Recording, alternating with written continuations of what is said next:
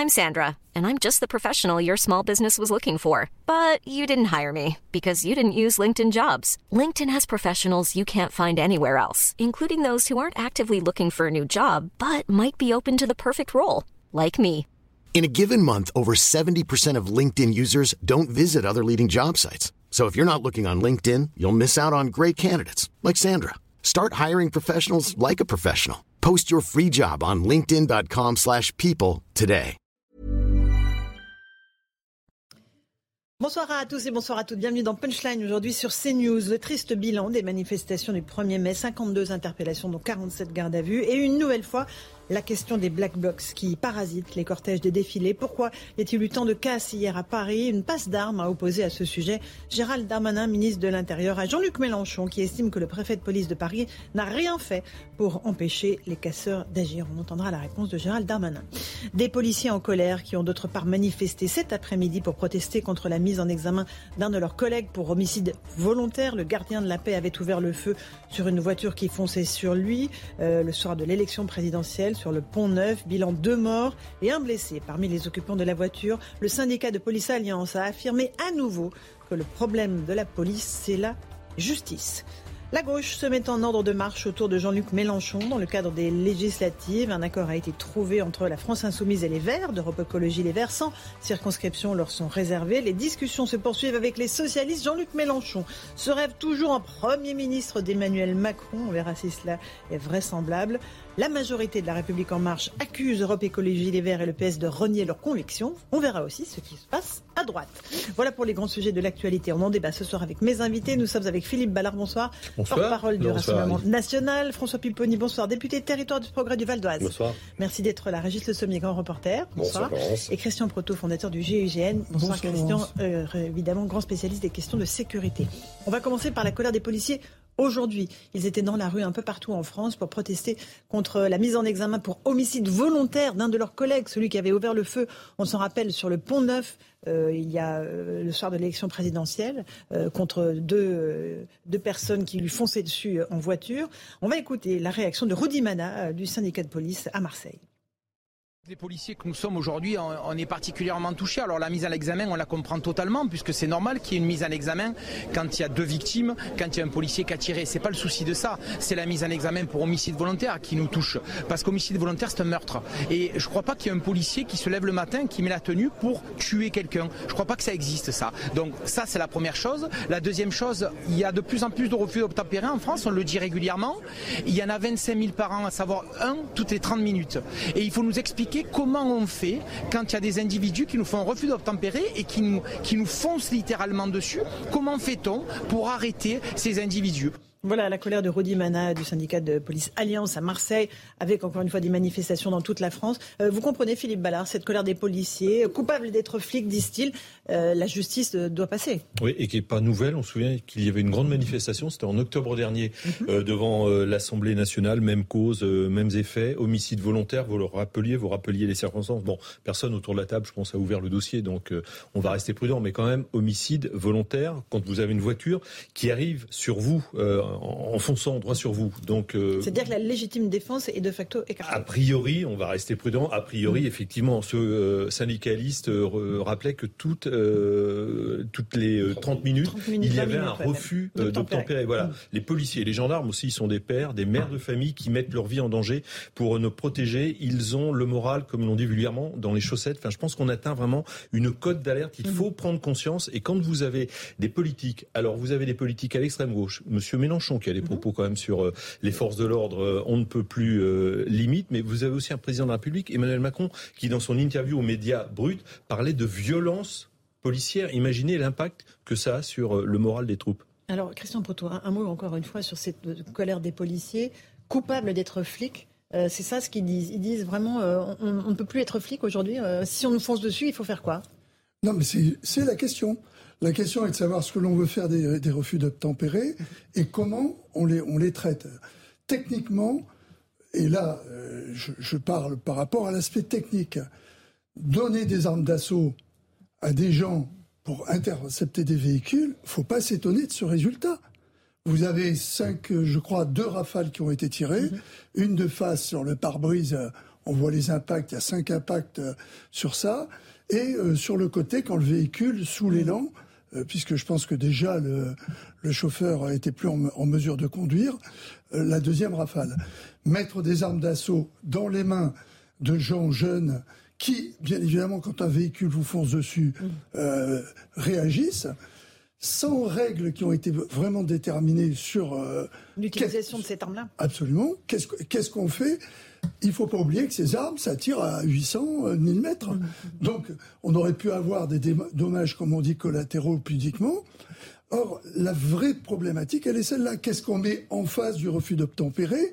Qui 99 fois sur 100, si c'est pas plus, c'est pour des âneries du genre.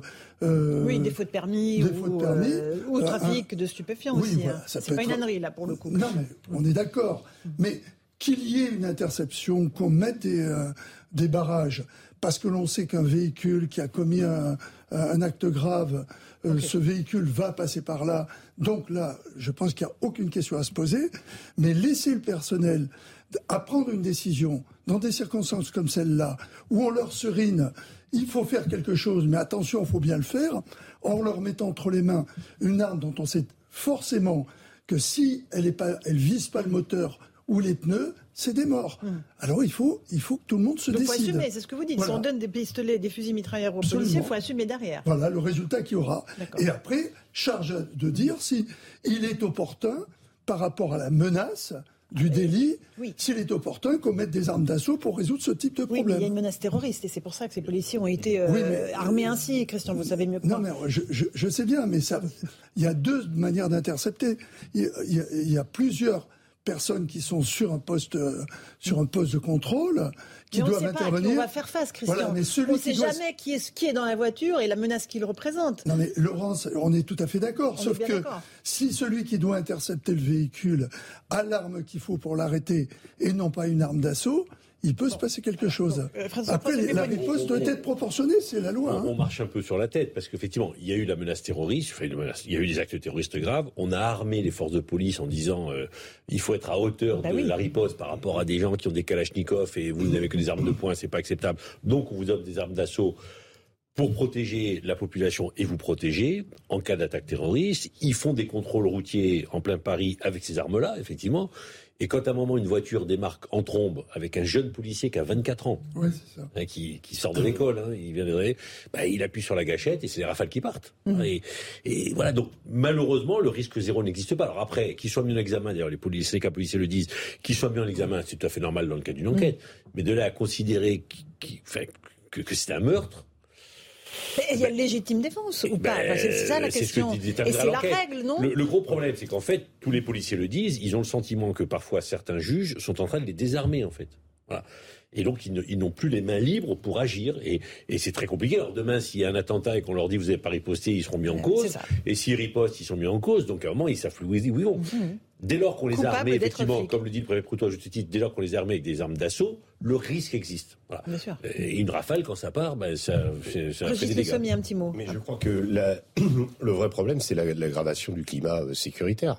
C'est-à-dire que euh, les policiers, on l'a vu euh, dans les cas, dans les cas de, de, de, de terrorisme, sont aujourd'hui le nombre, enfin, il, il, se passe pas quasiment un mois ou même même deux semaines sans qu'il y ait une attaque au couteau ou qu'il les, les vise eux directement. Ah Parce que à une époque c'était intervenir sur quelque chose. Maintenant c'est le policier soit visé, euh, soit par un comment un déséquilibré, etc. Mais mais euh, et ils ont appris à intervenir. Il y a, il y a, quand même eu un, une prise en compte euh, de, de ces nouvelles menaces. il y a la question sécuritaire également de d'individus. Moi je me souviens d'une d'une policière qui avait été tué d'ailleurs euh, par un individu en voiture parce qu'il lui avait foncé dessus à un barrage de police. Ça arrive régulièrement. Il me semble que c'était une gendarme même. C'est une gendarme, pardon. Et c'était pas, ça se passait pas euh, sur le Pont Neuf, ça se passait euh, dans une petite commune, dans, en, en, banlieue, en lointaine banlieue. Donc on, on est dans, dans un, un, un climat sécuritaire, je veux dire, qui fait que euh, je pense que s'il n'y avait pas eu ce climat, il n'y aurait pas ces manifestations de police. Il y a, il y a, il y a un, un, vrai problème. Donc, comme l'a dit euh, François tout de suite, euh, oui, en effet, euh, s'ils n'agissent pas, ils sont ils sont accusés. S'ils agissent, eh ben, ils sont accusés aussi. Voilà, ils sont accusés aussi. mais il y a aussi la multiplication. Je pense que ces policiers sont tabous. On le voit régulièrement sur cette mm. antenne. Moi, j'entends Mathieu Vallée qui relaye mm. ce que disent ce que disent les policiers, mais qui est, qui est qui est tout à fait Enfin, on, se dit, euh, c'est terrible, mais euh, des incidents comme ça, euh, en fait, il devrait presque y en avoir plus. C'est ça qui est terrible, parce que mm. bon, on, ne peut pas en fait sur un, un comment un événement comme ça, je dirais comment résumer tout ou mettre tout sur cet événement. C'est le climat qui existe. Et ce climat, il est malheureusement, il s'est aggravé. Il y a aussi Philippe Ballard, ce qu'a dit le syndicat de police Alliance, qui avait dit à la manifestation, vous l'avez rappelé du mois d'octobre, le problème de la police, c'est la justice. Ah ça a fait réagir le syndicat de la magistrature qui dit essayer de dresser les policiers contre les juges est un jeu dangereux pour l'état de droit tant il conduit en définitive à attiser la défiance de toute une population contre sa police et contre sa justice. C'est l'ESM. Syndicat de la magistrature. Non mais ce qu'il dit, dit, là est quand même, euh, il faut l'écouter. Non, non mais est-ce qu'il n'y a, a, pas un mot à enlever de ça? Non, mais il faut quand même euh, rappeler le syndicat de la magistrature. C'est le mur des cons hein, pour ceux qui euh, s'intéressent un peu à la politique. Qui le ont quand syndicat de la magistrature qui dit dresser les policiers contre les juges est un jeu dangereux. Bah oui, mais est-ce que c'est pas dans le sens que ça se passe? Enfin, je veux dire, est-ce que c'est pas les les magistrats qui par leur action, leur décision, font que les policiers sont dans la défiance On l'a ont peur, pardon, ont peur d'aller sur le terrain.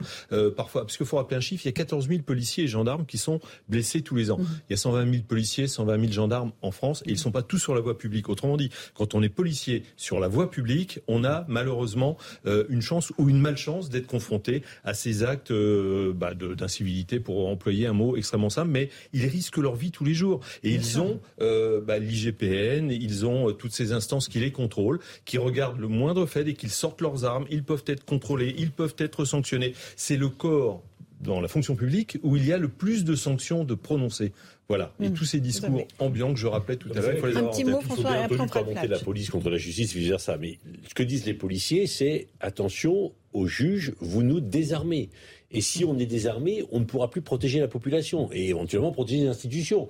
Donc il faut qu'il y ait une espèce de gentleman agreement entre tout le monde en disant il n'est pas question de passer euh, l'éponge sur des, faits qui seraient délictueux de la part des policiers, c'est pas question. Mais dans un cas comme celui-là, euh, on pouvait peut-être laisser passer l'instruction, aller un peu plus loin, en savoir un peu plus. Mais je répète, un policier qui a un barrage où visiblement une voiture accélère à contresens, mmh. j'ai bien compris le dossier, mmh. à contresens, en pleine nuit, en pleine nuit avec, devant, deux des occupants, ne sait pas qui c'est. Oui, le policier a tiré. Une policière accrochée au volant et traînée sur la route. A tiré. Et un soir d'élection et à proximité du lieu où le procès des attentats du 13 novembre se déroule. Euh, on fait juste une petite pause. C'est le rappel des titres de l'actualité. Il est 17h euh, sur CNews avec Mathieu Devez et on poursuit cette discussion dans un instant.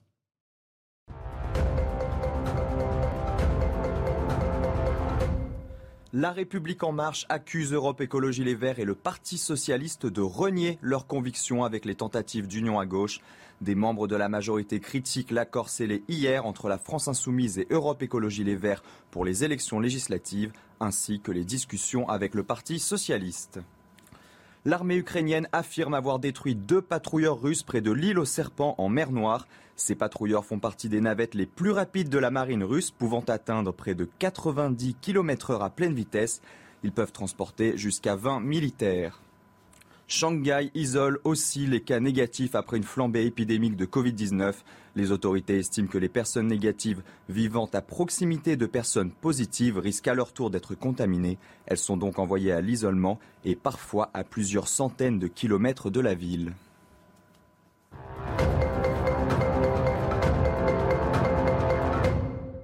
On se retrouve dans Punchline. On va écouter un autre euh, policier, Yvan Assioma, secrétaire régional Île-de-France Police, euh, encore une fois. Euh, il va nous dire encore pour les raisons de cette colère des policiers qui manifestaient aujourd'hui. Le premier objectif de notre rassemblement, il est d'apporter notre soutien à notre collègue qui est mis en examen. Le second, c'est de manifester aussi notre colère par rapport justement aux chefs d'accusation qui sont portés contre lui dans le cadre de cette mise en examen, notamment la qualification de meurtre, se retrouve parfaitement scandaleux. On est policier, oui, mais on n'est ni meurtrier ni des assassins. Il a réagi dans le cadre de son travail pour sauver, il a ouvert le feu pour sauver sa vie, sauver la vie de ses collègues, et aujourd'hui il est mis en examen pour homicide volontaire ou meurtre. C'est ce qu'on trouve scandaleux. Voilà, le but de notre rassemblement est aussi celui-ci, dénoncer notre colère, manifester notre colère, et aussi nous faire entendre sur la présomption de légitime défense qu'on voudrait voir appliquée pour les policiers dans des cas pareils. Donc on souhaite effectivement que notre ministre se fasse par la suite euh, notre porte-parole auprès de son gouvernement, auprès du ministre de la Justice, pour faire évoluer les textes dans le sens qu'on le souhaite. Voilà pour ce syndicat euh, Police Alliance, la présomption de légitime défense. On en a beaucoup parlé pendant la, campagne présidentielle. C'était une des propositions de Marine Le Pen. Hein, Absolument, il faut faire évoluer euh, la législation. On vient de dire très justement ce syndicaliste, présomption de légitime défense. Il faut réarmer moralement les policiers. Il y a le côté matériel. On, connaît l'état des commissariats, l'état des voitures de 100 000 kilomètres au compteur, etc., etc. Mais ça suffit pas. Quand on s'en prend à un policier ou à un pompier, parce qu'on va en parler tout à l'heure, ça sera le dépôt. Ça devrait être le mandat de dépôt systématique. Voilà. On sait très bien qu'en dessous d'un an de prison, de condamnation, mhm. on ne va pas en prison. C'est pas normal. Les policiers, les gendarmes en souffrent, comme l'ensemble de la population. Et comme on n'a pas eu de débat dans l'entre-deux tours, on n'a pas pu faire le bilan sécuritaire d'Emmanuel Macron qui est catastrophique. Euh, Christian Poteau, présomption de légitime défense, légitime défense des policiers. Personnellement, je ne suis pas pour. Hein. Je pense que les, euh, les forces de l'ordre ont la maîtrise euh, du feu c'est eux qui, qui, portent les armes. Ils doivent avoir, ils doivent respecter des règles qui sont importantes, ne serait-ce que pour eux. C'est des vies foutues, de toute façon. On peut dire tout ce qu'on veut, euh, porter des anathèmes et tout. Au bout du compte, il y a un type qui a 24 ans, sa vie, elle est foutue. Mhm. Euh, qu'on veuille, il a tué deux personnes dans le cadre de, de l'exercice de ses missions, et maintenant il doit s'expliquer. Donc tant qu'on n'aura pas encadré d'une meilleure manière la, la, la notion de délit de fuite mhm. et ce qu'il faut y faire et que ça soit cadré, qu'à ce moment-là. C'est pas cadré ça C'est pas fait cadré. oui, mais le, je comprends pas, Christian. C'est cadré. C'est tellement bien cadré qu'un type se retrouve accusé de, meurtre. Le, problème, c'est que le législateur, le législateur que je suis, on a essayé de cadrer les choses de la meilleure manière possible, y compris en discutant avec les, forces de police. Et bon, mais après, c'est l'interprétation des textes on est bête. Donc à chaque fois, on est obligé d'apporter une précision il y a toujours un cas où on dit ah ouais mais là ça rentre pas. Bon, pas du tout. la notion d'ouverture du feu dans le cas dans un cadre comme celui-là. bien cadré au niveau législatif. Eh ben non, je trouve pas. Si elle était cadrée. Mais, mais, non. mais là de dire de dire que quelqu'un a vous hmm. fait parce que le, policier est accusé de de, de d'homicide volontaire. Oui, c'est quand même. Donc ce qui est cadré, c'est euh, proportionné hmm. euh, en cas de légitime défense. Mais si c'était cadré, là, ça veut dire qu'on l'accuse d'avoir volonté d'avoir. Eh ben si c'était cadré, on pourrait pas ouvrir comme ça. Bah c'est tout. Ça en revient au débat. Laurence disait du syndicat de la magistrature, ils ont une interprétation. il y a des textes qui sont peut-être pas suffisamment précis, comme le réclamait le, le, syndicaliste, mais on arrive à interpréter des textes bah qui encadrent quand même. Enfin, on vous fonce devant, dessus en voiture, 2 heures du matin, euh, vous ouvrez le feu. Si c'est pas la légitime défense, je sais pas à quoi ça ressemble. Alors, Juste une chose. il faut savoir qu'il y a dans, dans, cette affaire, justement, en plus, une, une énormité ils ont ouvert les juges sur deux, euh, sur deux, euh, deux, deux, raisons. Il y a euh, euh, enfin, il y en a un qui est considéré comme euh, meurtre, hein, il y a mhm. tentative homicide de volontaire. homicide volontaire, et, et l'autre personne qui est décédée, l'ouverture, c'est homicide sans intention de, de, de, vouloir donner la mort c'est surréaliste. Mmh. Au moment où ils tirent, ils visent pas. Bah ils visent dans le véhicule. Ils visent pour tuer, ils tirent pour arrêter. Voilà, l'absurdité de la qualification voilà. d'homicide volontaire. C'est là où euh, il y, a quand même besoin, au lieu, au lieu d'aller directement et provoquer cette colère, parce qu'en fait, euh, que oui, il y a un policier qui a tué, il y, a besoin d'une enquête, on l'a dit, qui soit mise en examen, c'est tout à fait normal. Hein. Et, les, policiers l'ont très bien expliqué par eux-mêmes tout à l'heure. La question, c'est pourquoi euh, ce qualificatif directement? Pourquoi l'utiliser? Qualifié. Mais bien sûr que ça pouvait être qualifié, et ça les fait automatiquement. Et on provoque une crise avec la police, en plus dans un, dans un, contexte où social et syndical. Je reviens à la, phrase du syndicat de police euh, Alliance, euh, et qui dit euh, le problème de la police, c'est la justice, et la réponse du syndicat de la magistrature qui dit attention, dresser les policiers contre les juges est un jeu dangereux pour l'état de droit. C'est la réalité. François Béboni, qui a un, petit problème, c'est qu'à chaque fois, alors parce que ce que disent les policiers, c'est qu'eux, ils ont des problèmes avec un peu leur hiérarchie, parce qu'il y a des mises en cause, mais beaucoup avec la justice. Et leur problème, c'est à chaque fois des décisions de justice qui, les qui leur donnent le sentiment d'empêcher de travailler dans les bonnes conditions. Donc ils le disent. Ils disent, oui, on a un problème, donc parlons-nous, voyons-nous, discutons, trouvons les solutions.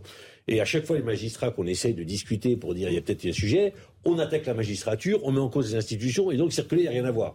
On ne pourra pas continuer comme ça. Il y a un moment, il faut qu'on ait un dialogue avec les institutions, entre elles, pour trouver la bonne solution. Parce qu'on voit bien qu'il y a un bug. quand on est un, pays en crise, où les policiers sont dans la rue pour mmh. contester les décisions de justice, c'est qu'il y a un malaise en fonction des institutions.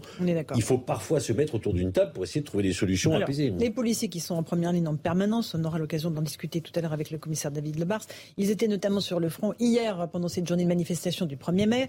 Euh, qui, une fois de plus, a été prise en otage par euh, euh, la violence de certaines personnes. Régine Delfour, notamment à Paris, on a des images voilà, de nombreux magasins qui ont été dégradés. On va revenir dans un instant sur cette image très choc où on voit un pompier se faire agresser, un pompier qui éteint un feu volontairement allumé par des manifestants, qui se fait agresser à coups de poing par une manifestante. Mais, mais d'abord, j'aimerais qu'on voit avec Régine Delfour, qui est sur place avec notre correspondant Antoine Durand, les stigmates de cette journée d'hier. Régine, elles sont visibles tout autour de vous dans ce quartier de Paris?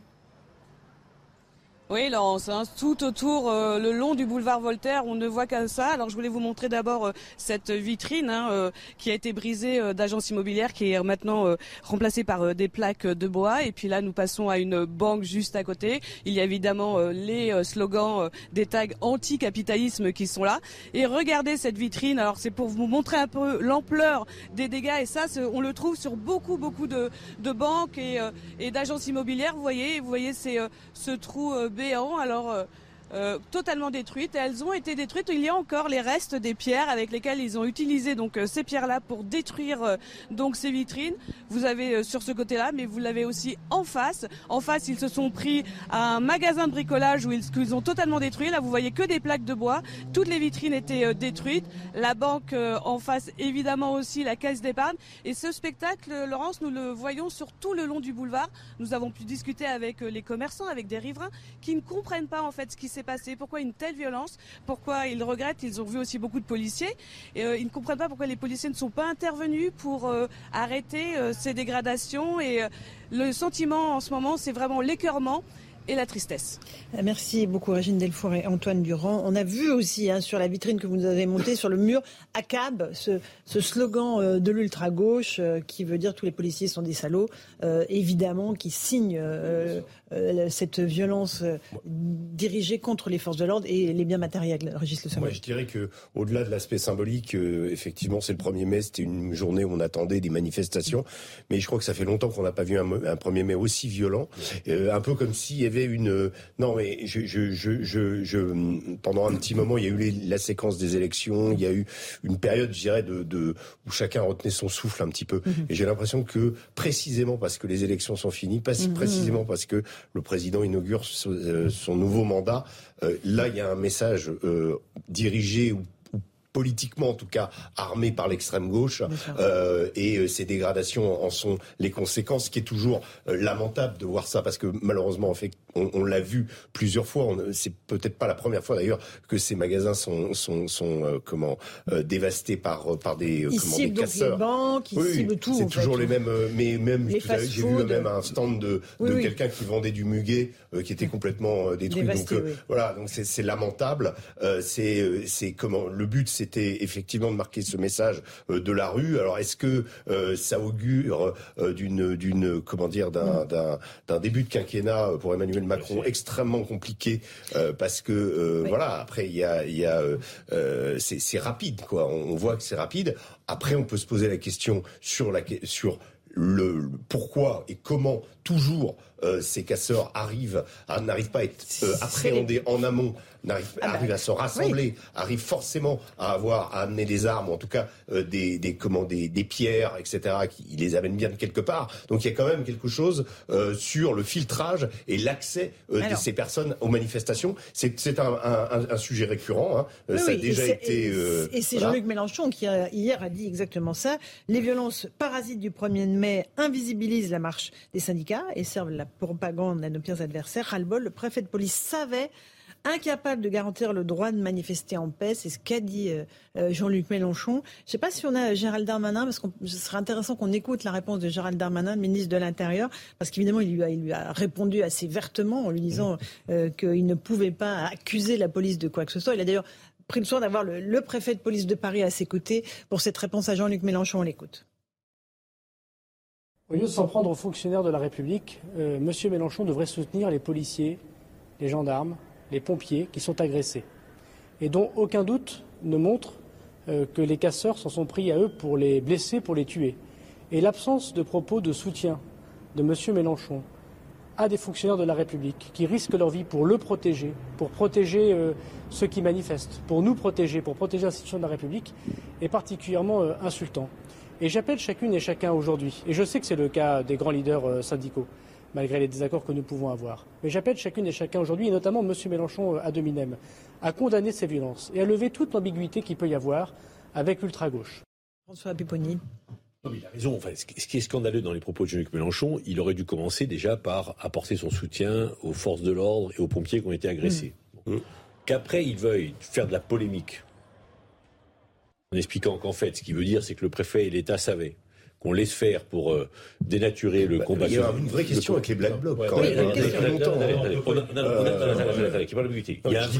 Je dis pas qu'ils sont instrumentalisés, mais c'est pas nouveau.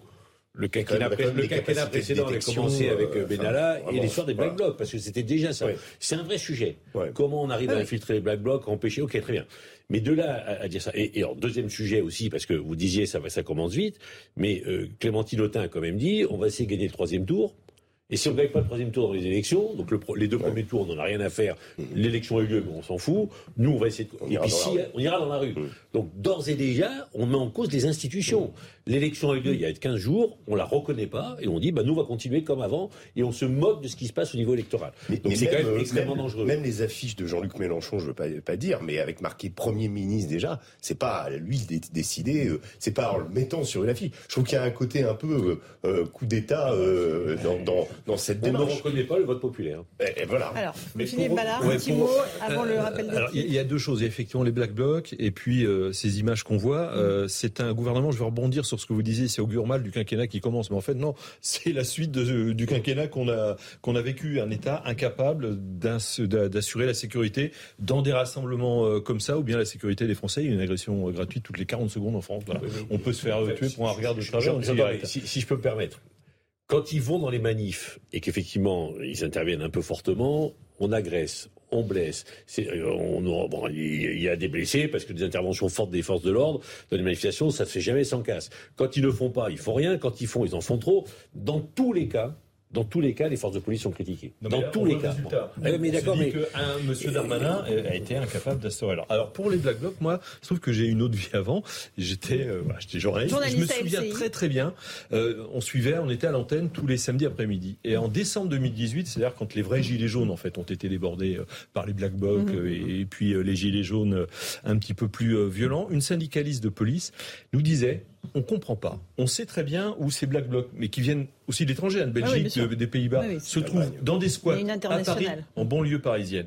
Pourquoi nous n'avons pas l'ordre, quand ils vont sortir, d'aller les contrôler? Parce qu'évidemment, ils n'ont pas de pièce d'identité sur eux. On l'a fait avec les hooligans, hein, hmm. avec un certain On l'a fait avec les hooligans. Et là, elle ne comprenait pas hmm. euh, pourquoi on n'allait pas les contrôler. On les plaçait en garde à vue, le temps de contrôler, monsieur, votre identité. Ils n'allaient pas à la manifestation. Ils pouvaient ressortir euh, le soir.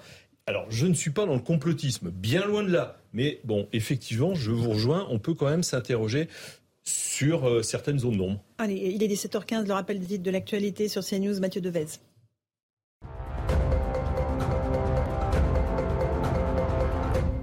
Jusqu'à trois ans de prison requis contre cinq prévenus dans le procès en Belgique des 14 complices présumés des attentats du 13 novembre 2015. Ils sont soupçonnés d'avoir fourni une aide matérielle ou financière aux terroristes. Le procès concerne des suspects écartés de la procédure judiciaire française. Jean Lassalle ne se présentera pas aux élections législatives. Il évoque notamment des problèmes de santé. L'ex-candidat à la présidentielle doit subir dans les prochains jours une opération à cœur ouvert. Il était député des Pyrénées-Atlantiques depuis le 16 juin 2002. 16 millions de volailles abattues en France depuis novembre pour lutter contre l'épidémie de grippe aviaire, un nombre record suite à une flambée inédite dans la région des Pays de la Loire. Selon le ministère de l'Agriculture, le pic épidémique a été passé à la fin du mois de mars.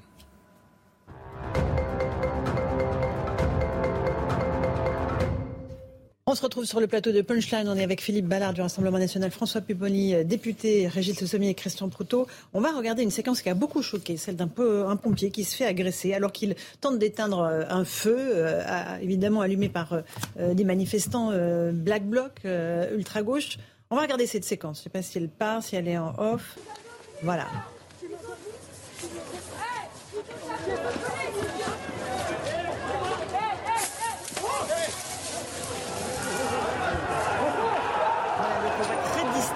Cette femme. Euh, d'abord tenter de, s'agripper à la lance à incendie pour pas qu'il éteigne le, feu, puis ensuite donner des coups, euh, littéralement, on le voit au ralenti là, euh, au pompier, deux coups à la face en lui disant qu'est-ce que tu vas faire Tu vas t'en prendre à une femme. On sait que cette femme, depuis, elle a été placée en garde à vue, elle a été interpellée un peu plus tard. Elle habite en Ile-de-France, elle est déjà connue pour des faits de violence. Euh, notamment les manifestations. Euh, dans, lors de manifestations, elle s'est rebellée. Elle a pareil porté des coups aux forces de l'ordre qui qui l'ont interpellée. Elle est toujours en garde à vue. Euh, et elle encourt euh, jusqu'à trois ans de, prison euh, pour ce qu'elle a fait. Régis Sommet, quand on voit des pompiers se faire agresser, on se dit quelque chose ne tourne pas rond dans notre pays. C'est toujours choquant. Hein. Il y a eu aussi déjà des cas d'ambulanciers aussi venant porter de secours aussi qui ont été agressés. en fait, ça, développe quand même de la part des, émeutiers, puisqu'on peut les appeler comme ça, une, stratégie. La stratégie, c'est qu'il y ait du feu. quand il y a du feu, il y a des caméras. que ce soit comment une poubelle qui, qui flambe. C'est aussi bête que ça bah, Oui, en fait, l'idée, c'est de créer. Voilà. et donc, ce que est en train de faire le pompier, je pense qu'il est en train d'éteindre un feu, et mm. elle, elle souhaite qu'il y en ait le maximum, de manière à ce qu'il y ait euh, justement cette espèce de tension mm. et que ça puisse être relayé médiatiquement. Mm. Donc, en fait, elle, elle s'oppose aux pompiers, euh, sans doute parce qu'elle déteste tout ce qui est euh, uniforme et autres, et qu'elle considère qu'il fait partie, je ne sais quel, comment, du capitalisme ou du voilà. Ce on peut pas tenter de justifier ça, je crois. Non, mais, mais, mais, enfin bon, voilà, c'est tout cassé c'est, mais en tout cas, euh, je pense qu'elle veut, voilà, elle veut qu'il y ait un maximum d'émeutes, elle veut qu'il y ait un maximum de, de... dégâts fait, et, elle s'oppose au fait qu'on euh, puisse circonscrire un incendie, ce qui est complètement dingue. Ça va beaucoup plus loin. Les pompiers de Paris ont dit cela suffit, honte à la sauvagerie, incompréhensible cette nouvelle agression vis-à-vis des sapeurs-pompiers de Paris dans l'exercice de leur fonction, protéger les personnes, les biens de la cité et le bon déroulement de la manifestation. Christian Proto, là, pareil, franchement, euh, qu'est-ce qui se passe? Qu'est-ce qui se passe dans notre pays? ben, Les bras nous tombent, et puis en plus, euh, quand on sait que elle, peut passer parce qu'elle se fait passer, ou elle l'est peut-être d'ailleurs, pour quelqu'un, genre infirmier de terrain qui vient intervenir pour les blessés euh, dans le cadre du maintien de l'ordre. Donc, elle joue sur deux tableaux, alors qu'elle est Black Bloc, manifestement, ou au mieux, euh, elle est engagée politique à l'extrême de je sais pas trop quoi, simplement pour réagir et dire être contre tout, entre tout ce qui est pour et pour tout ce qui est contre. Mais pour en revenir au nombre, il y a à peu près 200 personnes, mais ça suffit pour ficher le bazar. Hein. Faut pas croire. Il n'y a pas besoin d'être des milliers. On le voit bien. Et pour la méthode qu'il faudrait mettre en place, je, ne comprends pas qu'il n'ait pas mis en place, par rapport aux violences en manifestation, un délit continu. Le problème, c'est qu'à chaque fois, c'est une nouvelle procédure. Je ne comprends pas qu'il n'y ait pas ce type de délit continu, puisqu'on sait qu'on a toujours affaire au même à peu près. Mmh. Donc, au niveau des procédures, à la manière de poursuivre, parce que c'est ça, euh, la question, Régis posait la question, les gens sont identifiés et tout. S'il y avait un délit continu, comme les gens n'appartiennent pas à des associations que l'on peut dissoudre, euh, euh, quel problème À travers le délit continu, l'appartenance à ces groupuscules qui, qui, mettent le désordre dans les manifestations permettrait, au, plan juridique, d'avoir des, des vraies poursuites. Alors, Ouais, non, mais on n'a plus peur de rien, enfin globalement, parce que là, ce, malheureux pompier se fait agresser dans la rue, mais ils se font caillasser euh, quasiment tous les jours euh, dans un certain nombre euh, de, quartiers. Il n'y a pas la sanction. On en revient au laxisme judiciaire, je regrette, mais les sanctions, quand elles existent, ne sont pas prononcées et ne sont pas exécutées. là, on ne sait pas encore à quoi va être condamné. Non, mais trois ans, à, risque trois ans. Oui, trois ans maximum pour ça. Bon, alors là, il faut peut-être revoir le, revoir les lois, mais il fera pas fera pas 3 ans. si elle est condamnée à 3 ans, elle fera pas 3 ans. Je suis d'accord, mais peut-être aller accessoirement euh, là sur les 2-3 mois. Je euh, vais rajouter quelque chose sur les pompiers, mais cette vie des pompiers que vous décriviez, euh, elle est, elle est, c'est pratiquement leur quotidien dans certaines, ah, dans certaines cités. Ah, l'idée des feux, d'allumer des feux justement, que les pompiers viennent éteindre pour en allumer ailleurs, etc. Alors que ce soit une voiture, n'importe quoi. D'autant que les pompiers maintenant sont accompagnés par les policiers parce que ça, ils vont se faire agresser, donc ça fait diversion. Donc ça fait partie aussi de leur, voilà, de leur quotidien. On allume c'est inimaginable. Mais c'est révélateur de la part d'un certain nombre de nos concitoyens de la haine, la haine de l'autre, la haine de l'uniforme, la haine de l'institution. Bon, sincèrement, aller agresser comme ça un pompier euh, parce qu'il essaie d'éteindre un incendie, parce que la, technique de mettre le feu, surtout dans certains quartiers, c'est on met le feu pour que les policiers viennent pour les agresser. Et quand les pompiers arrivent, en fait, on agresse les pompiers uniquement pour les empêcher d'éteindre, parce qu'on veut se payer un policier. Voilà, on veut se casser, on veut casser du flic, on veut manger. Bon, et donc là, effectivement, à côté de ça, trois ans c'est une agression, mais trois ans, c'est déjà. Enfin, j'espère qu'elle sera lourdement sanctionnée. Mais c'est. Euh, il y a une enquête pour euh, bah, sur violence sur euh, une personne chargée d'une mission de service public, outrage à des personnes dépositaires de et rébellion. Voilà, il y, a plusieurs choses. Il n'y a pas que ça. ça peut être. j'espère, j'espère qu'elle va être lourdement sanctionnée. Bon, un dernier mot là-dessus, Christian Proto, sur cette agression Je voudrais juste souligner l'importance pour les pour pour l'État et pour tout le monde pour que enfin les manifestations puissent se dérouler normalement et surtout avoir la main mise sur ces, ces, fauteurs de troubles, de revoir toute la procédure parce que sinon on n'y arrivera pas. Les gens qui vont être en comparution immédiate, là, euh, on va pas pouvoir euh, leur mettre sur le dos, qui sont déjà, ils ont déjà pu être opérés avant et tout. Donc à chaque jour un fait, à chaque euh, opération un fait, mais ce qui est important serait de pouvoir tous les recenser. Et à ce moment-là, comme c'était fait pour les hooligans, les interdire carrément. mais ça, ça a été retoqué. on ne peut pas le faire, puisqu'on vient de se dire qu'il y avait des associations de hooligans. Oui, mais ils n'étaient pas, pas légaux. Non, non, euh, c'était des, des COP. Euh, euh, voilà, il y a eu le COP Boulogne au Parc des Princes. C'était des, associations informelles. C'était pas.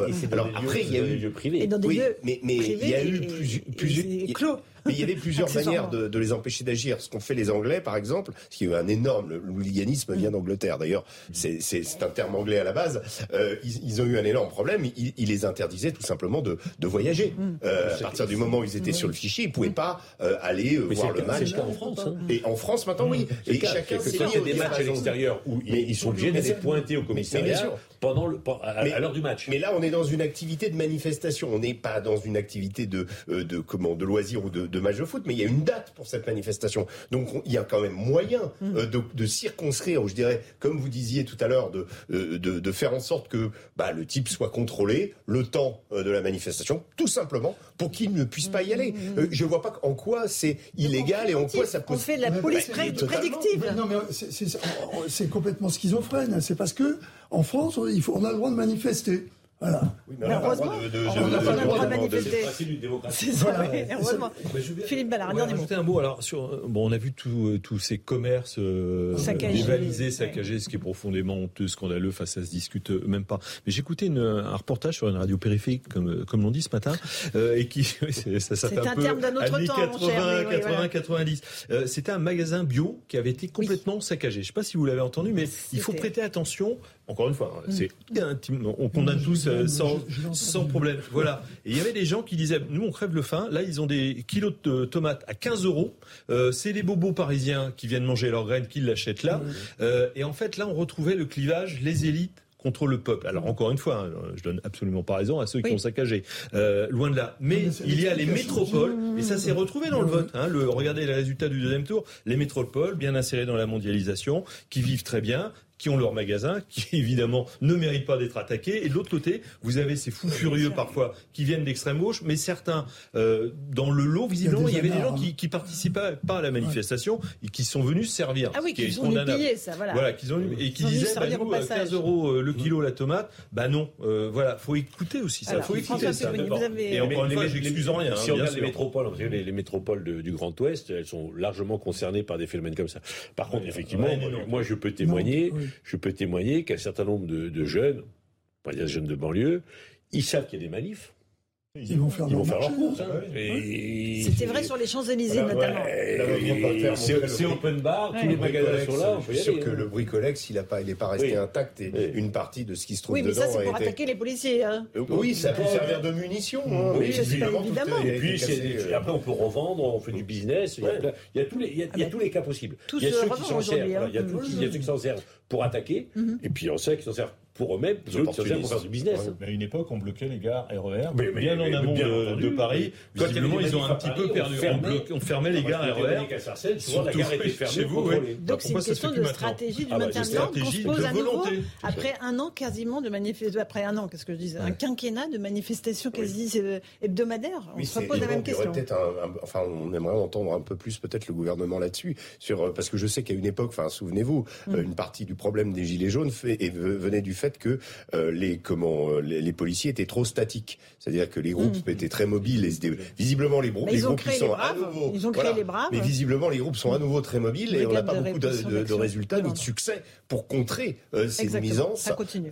et c'est c'est reparti. On fait une petite pause. On va continuer à parler de, ce malaise policier, de, de ce qui s'est passé pour le 1er mai dans un instant, juste après une petite pause et le rappel des titres de l'actualité. A tout de suite dans Punchline. 17h30 dans Punchline sur CNews, le rappel des titres de l'actualité avec Mathieu Devez.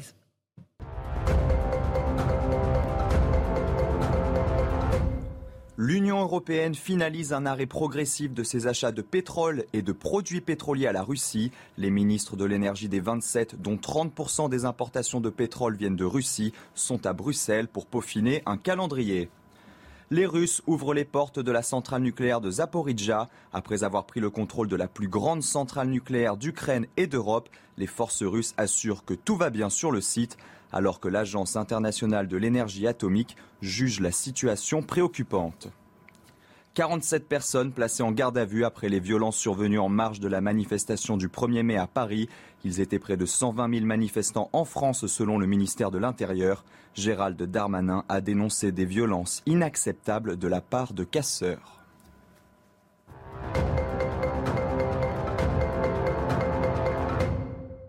On se retrouve dans le plateau de Punchline avec euh, Philippe Ballard du Rassemblement National, François Pipponi, député territoire de Progrès du Val d'Oise, Régis Sommet qui est grand reporter et Christian Proto, fondateur du GIGN. Je voudrais juste vous faire écouter un témoignage, celui d'un policier qui a été grièvement blessé en octobre dernier par une voiture qui lui a foncé dessus. On est en plein dans l'actualité. On a commencé l'émission par la, colère des policiers contre euh, la mise en examen pour homicide volontaire d'un des leurs. Euh, il, il, raconte comment dans sa chair, il a vécu ce qui s'est passé. Récit recueilli par Alexandre Minguez et Jules Boiteau. Pour Ibrahim, le 18 octobre 2020 est le souvenir d'une nuit traumatisante. Vers 4 heures du matin, cet agent de police contrôle un péage quand il est percuté par un automobiliste en état d'ivresse. Je pense qu'il était entre 70 km à l'heure ou 80. il m'a soulevé 3 mètres en l'air et éjecté derrière la voiture à 10 mètres. Quand je vois ça, je dis la personne qui s'est fait percuter par ça, elle n'est pas en vie. Donc euh, c'est une grande chance que je sois là. Le policier souffre d'une fracture au bassin et d'un traumatisme crânien. Il reste hospitalisé pendant trois mois. Ça reste une tâche hein, dans, ma tête. Hein, donc, euh, donc euh, je, fais des rêves. Euh, parfois, ça m'arrive de voir des flashs. Vraiment, je vois une voiture qui me percute alors que je suis en famille. Hein. Rapidement arrêté, son agresseur a été condamné à cinq ans de prison, dont trois ans ferme. Une peine insuffisante pour le policier.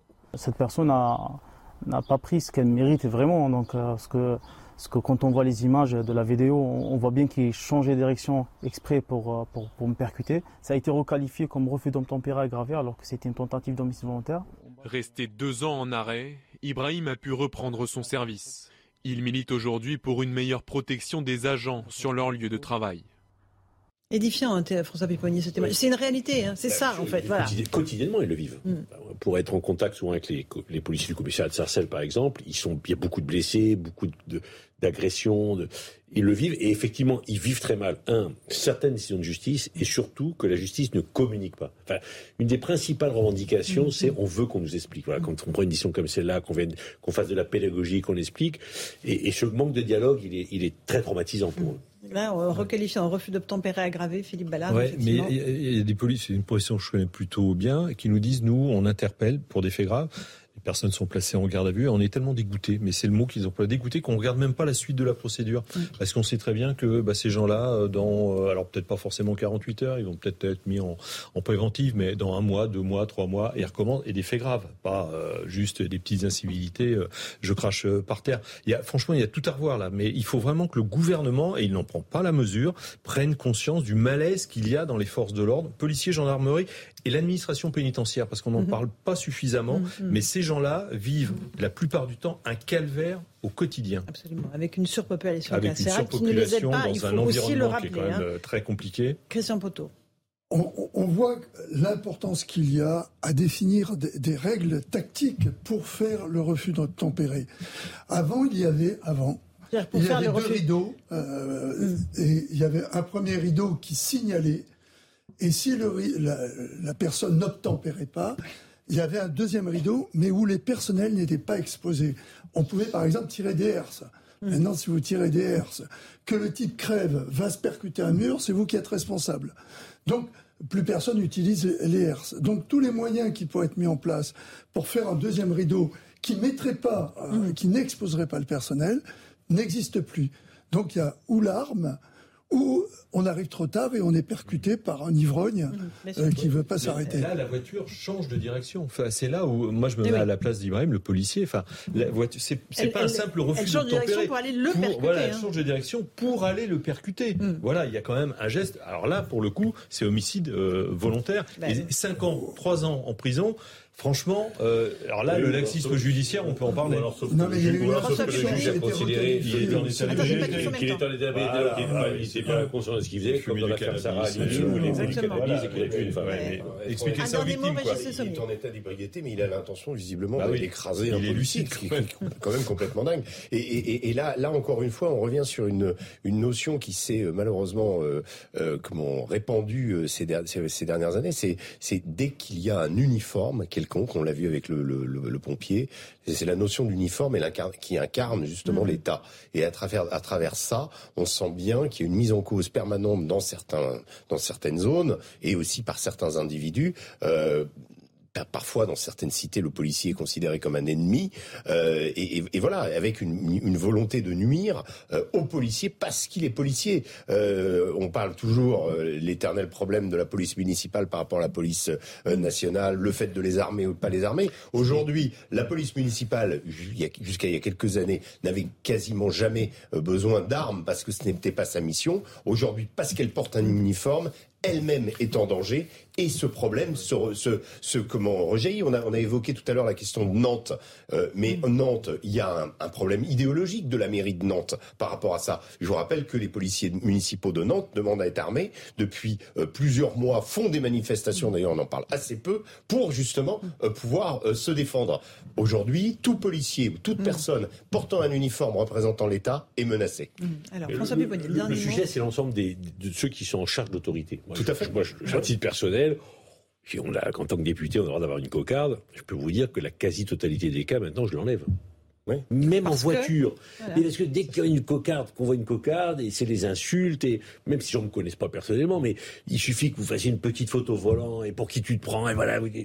Enfin, ce, ce sentiment. moi, je vais oui. monter en quelques années. Hein, cette espèce de haine, mmh. ceux qui ont une certaine. Vous voyez, très peu, très peu de militaires en, uniforme dans la rue. Euh, Aujourd'hui, il y a une tolérance pour le fait qu'ils se mettent en civil quand, ils, quand, ils, quittent la caserne. Bah, à une époque, c'était pas le cas. C'est un peu le relativisme, mai 68, euh, que de commettre de, de tout ça. Mmh. Ça n'explique pas tout. Voilà. Mais euh, ça apporte sa part quand même. Mmh, et, et, au milieu de tout ça, il y a Jean-Luc Mélenchon qui manifestait hier euh, lors de ce 1er mai, qui a rencontré Olivier Faure euh, du Parti euh, socialiste.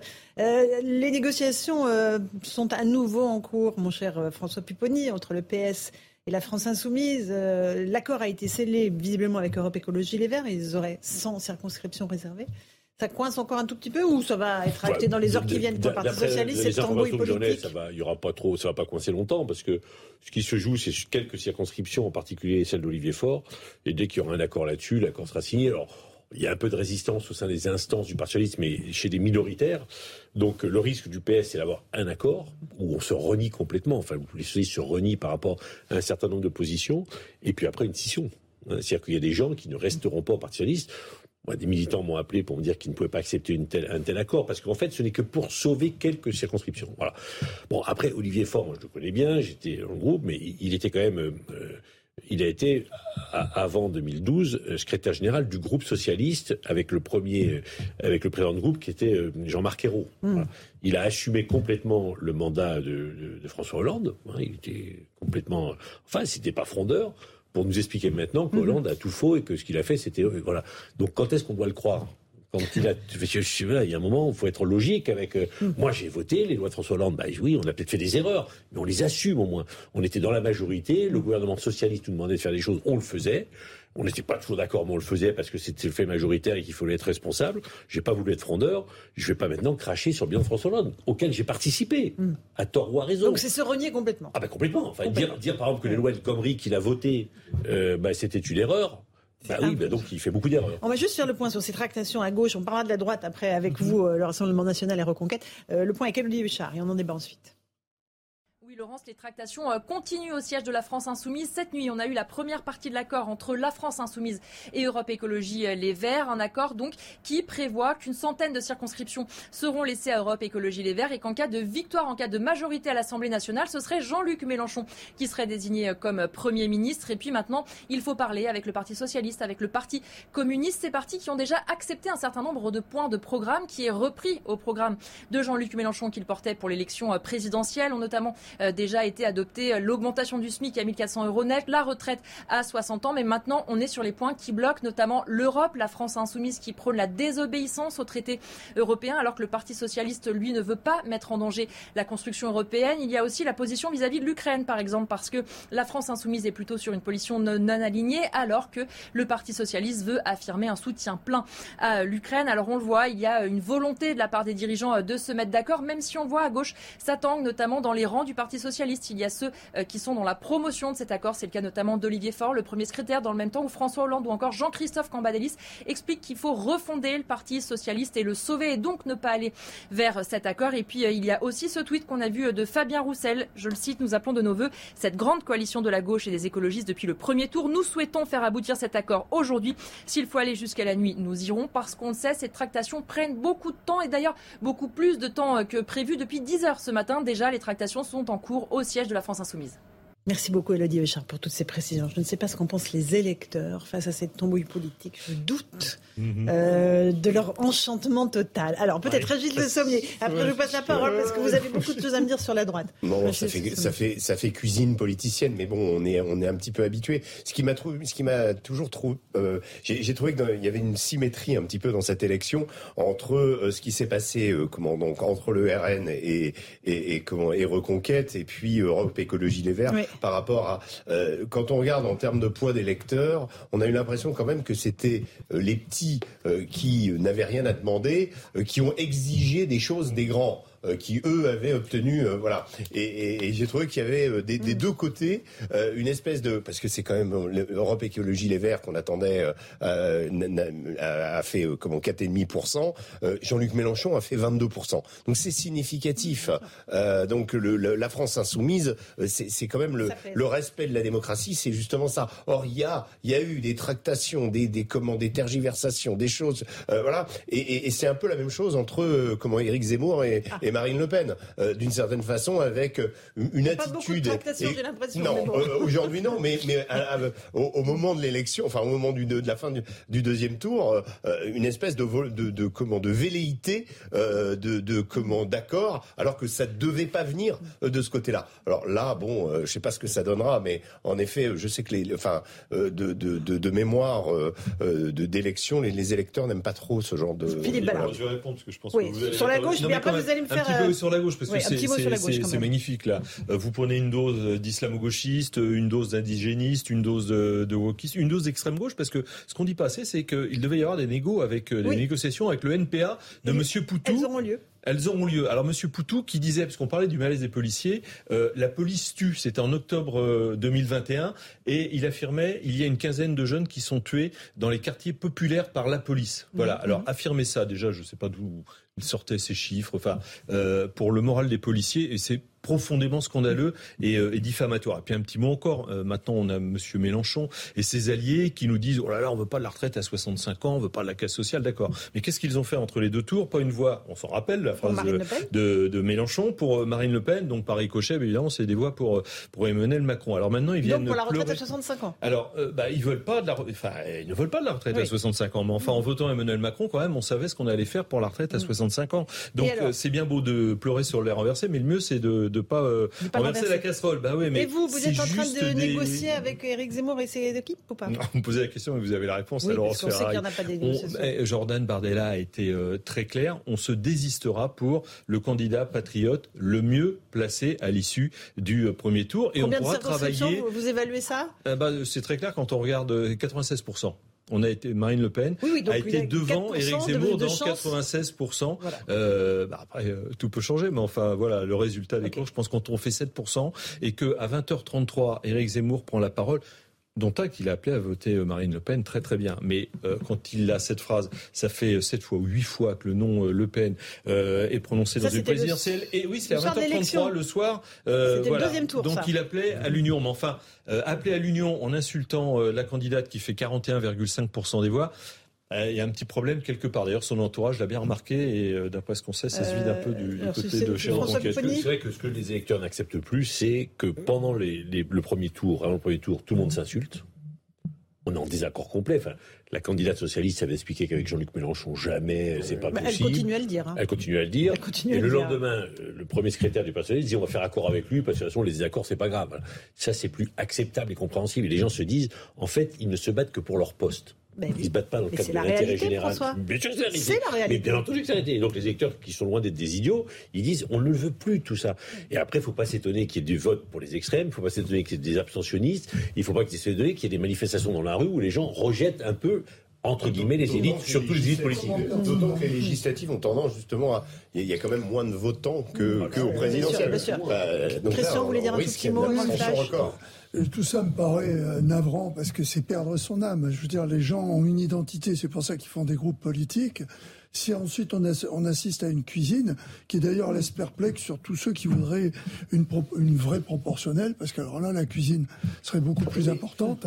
Oui, ah bah si je peux me permettre. Non, mais on va, non, non, non, non, non, c'est important. Moi, je préfère une proportionnelle où les Français mm. votent, donc il n'y a pas de marchandage avant. Mm. Et ensuite, oui, mais après, on parlera dans l'hémicycle. Moi, enfin, moi j'ai souvent dit, hein, le fait par exemple, que Marine Le Pen, lorsque selon le, mode de, de, de, vote à l'Assemblée nationale, n'ait pas le droit de dire un mot, elle ah fait 42%. D'accord. Mais il ne faut pas s'étonner après que les gens disent ce système ne fonctionne pas. Donc il faut de la proportionnelle pour qu'au moins le débat ait lieu au sein de l'hémicycle où on va pouvoir se mettre d'accord ou pas. mais au moins que ça soit juste, je, je passe la parole dans un instant. 17h45, le rappel des titres de l'actualité, Mathieu Deves.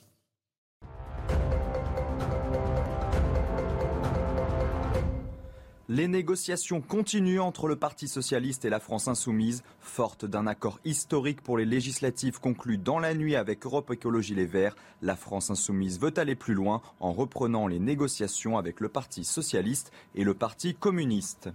L'armée ukrainienne affirme avoir détruit deux patrouilleurs russes près de l'île aux Serpents en mer Noire. Ces patrouilleurs font partie des navettes les plus rapides de la marine russe, pouvant atteindre près de 90 km heure. Ils peuvent transporter jusqu'à 20 militaires. Un retour des diplomates américains à Kiev espéré d'ici la fin du mois, c'est ce qu'a déclaré la chargée d'affaires américaine. Les diplomates américains avaient quitté la capitale ukrainienne mi-février, quelques jours avant le début de l'invasion russe.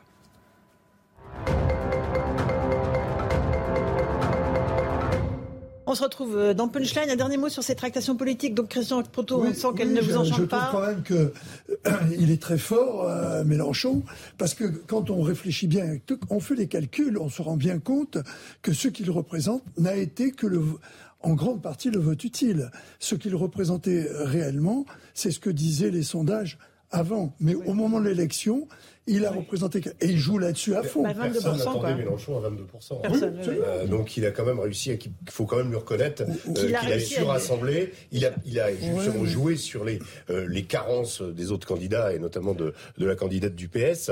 il a réussi à, à regrouper, et y compris les écologiques, les écologistes qui auraient dû théoriquement l'écologie est un vers beaucoup plus que ça. Jean-Luc Mélenchon est en train de réaliser le rêve de sa vie. Quand on fait le total des voix de gauche, on est à peine à 30%. À peine. Mmh. ils ne peuvent pas gagner les, les législatives, c'est juste impossible. Donc ce que fait Jean-Luc Mélenchon, c'est tuer le PS, tuer les communistes. Mmh. C'est ce, dont il rêve depuis toujours. Et les écologistes au passage. Oui, les écolos, il va il en passage en plus. Mais, mais lui, c'était une fixation sur le PS. Et voilà. Il y arrive. Alors, il va les tuer parce que il propose aux communistes, ils n'ont même pas de groupe. Quand on regarde les, circonscriptions qu'il propose, et le PS, ça continue comme ça, il n'aura pas non plus. Donc il a réalisé ce qu'il voulait. La gauche, il n'en a pas grand-chose à faire. Et dans tous les cas, il ne peut pas gagner les Et la majorité, François Où est-ce que vous en êtes, vous, avec Edouard Philippe, non, avec non, vos mais amis, sincèrement, euh, que, que, la majorité le- le- La présidentielle République en marche, ce qu'il dit, c'est hein. c'est priorité aux sortants. Voilà, les sortants, ils y tournent. Et donc, quand Édouard Philippe dit, moi, je vais aller récupérer des, des postes chez les sortants de la République en marche, la République en marche dit non. Mais aujourd'hui, le président de la République a gagné. Je dis, moi, je suis capable de gagner dans ces conditions-là. Donc, euh, que chacun fasse un effort, un effort, mais moi, je ne veux pas forcément en faire parce que on est quand même le parti majoritaire. On a eu 28% au premier tour, on a gagné 58%, donc il faut que tout le monde fasse des efforts. Quoi. Un dernier mot là-dessus, oui, sur la participation, parce que effectivement, on rappelle en 2017, premier tour 50% participation, deuxième tour de participation 42%. Donc les 60% d'abstention régionale, départementale, municipale, ça vient quand même de très très très très très loin. Mais là, euh, dans différents camps, euh, et notamment euh, auprès de nos électeurs, on sent qu'il y a la volonté de faire le troisième et le quatrième tour, que tout n'est pas joué et qu'il est encore temps euh, de faire en sorte de bloquer Emmanuel Macron pour ne pas que ce soit la casse sociale, la saignée fiscale dans les dans les mois qui viennent. Donc je pense que la participation et quand on va sur le terrain, qu'on distribue les tracts, et, euh, on sent que les gens euh, Oui, sont mais- encore mobilisés. Et il faut le, temps, le vote, si- le peuple si- gagne. mais si je, peux, si je peux me permettre, Allez, si, François. si je peux me permettre, la seule majorité qui peut empêcher Emmanuel Macron d'être majoritaire, c'est le Rassemblement national, la France insoumise, associée aux Républicains. Ça va, Ah, ça va être compliqué. Euh, si vous êtes 12 et 19 là, ouais, bah allons, allez, allez-y. D'accord, ouais, ouais. Aucun de ces trois si on reprend- si on un si capable de tous vous aller ensemble, supplémentaire, bon courage. vous avez vu les images du 1er mai. Vous avez vu les images du 1er mai. Est-ce qu'on re-signe pour 5 ans quand on a vu les images du 1er mai si Ah ouais. vous voulez pas Bah re-signer il faut bien s'associer avec des gens pour être majoritaire. Vous ne serez pas majoritaire tout seul. Non, on se retrouvera peut-être le en 19 cela, juin au soir. En cela, c'est assez terrible ce 1er mai, parce que ça, ça nous ram- ramène au début du, quinquennat euh, précédent. Donc, il y a- il y, a ouais, quand est-ce même quelque veut chose. euh, Mais c'est trop blanc, effectivement, la dans le fait euh, qu'il y a des choses qu'on a loupées. On a revu des choses, on se disait, Légèrement. ah, tiens, on en oublié. reprendre pour ça. Régis, oui, parce que je voudrais il y a qu'on eu parle de l'Ukraine. D'accord, mais deux études qui ont été réalisées après euh, cette présidentielle. Il y a une majorité de Français qui ne veulent pas qu'Emmanuel Macron ait une majorité à l'Assemblée nationale et une autre majorité, 58%, Mais qui estime que l'élection est une mauvaise chose d'Emmanuel Macron. On va attendre la cohérence. Non, mais je pense qu'il faut quand même qu'on soit d'accord pour dire que quand il y a des élections, on essaye au moins pendant 15 jours d'accepter le scrutin. Alors, les Français, ils ont voté à 58. Mais quand on dit ils veulent pas en reprendre pour 5 ans, si, ils ont, ils ont voté pour lui en disant on en reprend a pour des 5 études d'opinion, euh, les élections, c'est mieux la même chose. Les élections, c'est mieux un peu plus fiable. Euh, J'aimerais qu'on garde un tout petit peu de temps pour parler de ce qui se passe en Ukraine, et notamment à Mariupol, où enfin il y a quelques civils, une centaine de civils qui ont pu être, une, qui a pu être évacués de, de cette cité martyre. On va regarder les explications de civils de lettres. On fait un point un petit peu avec vous, Régis Le Sommier. Pour ces civils, c'est la fin de plusieurs semaines d'angoisse. Ils ont été évacués de l'usine Azovstal de Mariupol par des bus affrétés par les Russes. Ça fait deux mois qu'on attendait ça. Ces rescapés se retrouvent ici, à 30 km à l'est de la ville, dans une zone tenue par les séparatistes russes. Dans ces camps installés spécialement, ils reçoivent de la nourriture et des soins, un quasi-miracle pour cette mère de famille. Je n'arrive pas à y croire. Deux mois d'obscurité. Quand nous étions dans le bus d'évacuation, j'ai dit à mon mari, ne devrions-nous pas faire attention quand nous utilisons une lampe de poche? Nous n'avons pas vu la lumière du soleil. Nous avions peur. Pendant plusieurs heures, les civils ont été extraits un par un des sous-sols de l'usine Azovstal, dernière poche de résistance ukrainienne à Mariupol. Une opération menée en coordination entre l'Ukraine, la Russie et la Croix-Rouge internationale. Aujourd'hui, pour la première fois depuis le début de la guerre, un corridor humanitaire vital a commencé à fonctionner. Plus d'une centaine de civils ont déjà été évacués, des femmes, des enfants qui ont fui les combats à l'usine Azovstal. Certains civils ont fait le choix de rester dans le Donbass. D'autres ont choisi de repartir vers des zones contrôlées par l'Ukraine, à Zaporizhia notamment, où les premiers véhicules arrivent. C'est un bon signe que la Russie ait autorisé euh, euh, cette évacuation de civils, mais ça ne va pas laisser euh, présager quoi que ce soit pour la suite. Bah, ce, qui est, ce qui est un bon signe surtout, c'est qu'il y a eu une coordination entre les deux camps qui se font la guerre. Euh, la question de la présence de ces civils dans les sous-sols d'une usine était due au fait que, en effet, dans cette usine, il y, a, il y avait un certain nombre d'abris, mhm. euh, y compris des abris anti-atomiques, et donc il y avait une possibilité pour les gens, au moment où, la, où la, la, comment, la ville de Mariupol a été bombardée, de, de, se réfugier, et ils ont été un peu coincés. Alors ensuite, l'assaut le, final, puisqu'il reste des combattants dans cette, dans cette usine, combien reste-t-il de civils? Ça va être le, le, le, le, si ce corridor humanitaire, et je, je précise aussi qu'il y a eu énormément de pression, il y a même eu le, le pape François s'est beaucoup investi euh, à Rome, euh, notamment en dialoguant en permanence avec l'ambassadeur de, Russe, de Russie euh, au Vatican pour que ce, ce, corridor puisse avoir lieu. C'est quelque chose qui a été un peu... il y a eu plusieurs tentatives, hein, souvenez-vous. On, on, a annoncé que le corridor humanitaire était en place. Mmh. finalement, ah il a été arrêté, il a été interrompu. Là, si c'est plusieurs centaines de civils qui sortent, ça veut dire qu'on arrive vers une solution. Est-ce que ça aussi, ça veut dire que c'est la fin aussi de, du siège de Mariupol euh, qui fait peser sur la ville euh, un, comment, des, des, des, comment, une contrainte terrible? Il y a quand même encore euh, plusieurs, plusieurs dizaines de milliers de personnes qui habitent dans ces ruines, hein, il faut mm. le préciser, et qui vivent au milieu des combats. Mais sur l'usine, ça veut dire que si les civils évacuent, les Russes seront les coups des franches bah, la, la question, c'est quand il n'y a plus que... Vous savez, c'est toujours la, la, question, quand vous êtes la puissance attaquée, quand vous êtes le, le, le, comme, comme l'Ukraine, euh, vos combattants, oui, par la force des choses, à un moment ou à un autre, combattent au milieu des civils. L'autre camp accuse euh, le, le, le, comment, va vous accuser de garder des civils au milieu. Donc il y, y, a un jeu hmm. autour des civils, hélas tragique, euh, qui malheureusement fait que les guerres sont aussi meurtrières aujourd'hui. Et, et, et, là, sur la question de Mariupol,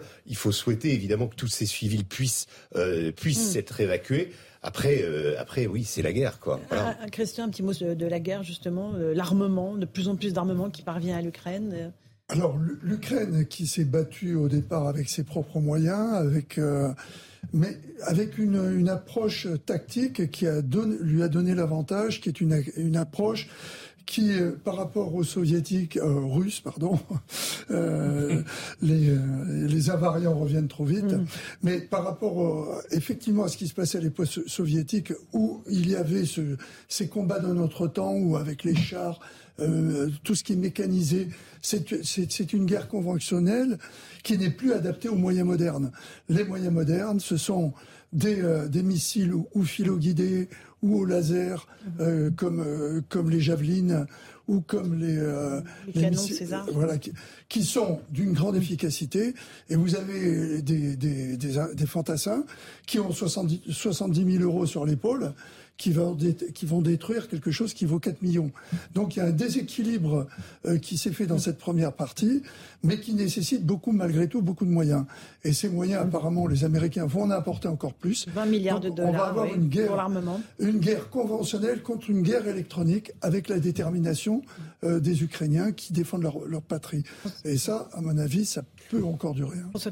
L'inquiétude, c'est qu'effectivement, euh, pour l'instant, les Russes avancent. Mhm pas beaucoup, mais ils avancent.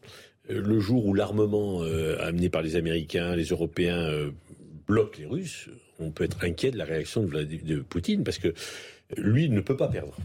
Il est obligé de revenir avec une victoire. D'abord parce qu'à titre personnel, je pense que c'est sa psychologie. Deuxièmement, par rapport à son peuple surtout qu'on commence à parler de guerre, enfin, il commence à parler de mots de guerre. Jusqu'à maintenant, mhm. c'était des opérations euh, spéciales, donc dire euh, mobilisation des, des, des, jeunes, etc. Voilà. Donc, si effectivement, ça bloque, parce que l'armement euh, européen et américain permet aux, aux Ukrainiens d'arrêter l'avancée des Russes, on peut être inquiet pour la suite des événements parce qu'il sera obligé de monter d'un cran. Bien sûr, bien sûr. Ce qui, un tout ce qui serait intéressant, juste de, de, par rapport à, on voit, on a vu que la, les, les, Russes proposaient une visite de la centrale de Zaporizhia. Donc déjà, c'est une zone euh, mm. qu'ils ont reconquise euh, et que euh, qui est, qui est, je dirais, qu'ils qu'ils ont sécurisé entre guillemets. Ils ont repris un certain nombre d'endroits aussi dans le Donbass. Euh, ce qu'il faudrait, c'est le plus rapidement possible que euh, cette bataille du Donbass se termine pour qu'on puisse enfin, parce que le, le problème de ce qu'on entend et de cette rhétorique euh, on fournit des armes, euh, on menace, parce que mm. pas plus tard que la semaine dernière, Vladimir Poutine a dit attention, hein, nous on a des armes. Euh, on, les utilisera toutes les armes nécessaires. Voilà. Sergei Lavrov, je le rappelle, a mm. parlé de troisième guerre mondiale. Donc on est dans une espèce mm. de surenchère dans lequel la diplomatie n'a toujours pas sa place. Et il serait essentiel, je pense, que le plus rapidement possible, les pourparlers et les pourparlers sérieux mm. avec des interlocuteurs sérieux de part et d'autre, mm. euh, qu'ils aient lieu à Istanbul, euh, que le Premier ministre israélien soit dedans, etc. Tant mieux finalement. Mais il faut que, cette, que la diplomatie, euh, que, la, que le, le, comment, le bruit des armes cède la place à la diplomatie. Un petit mot, Philippe Ballard.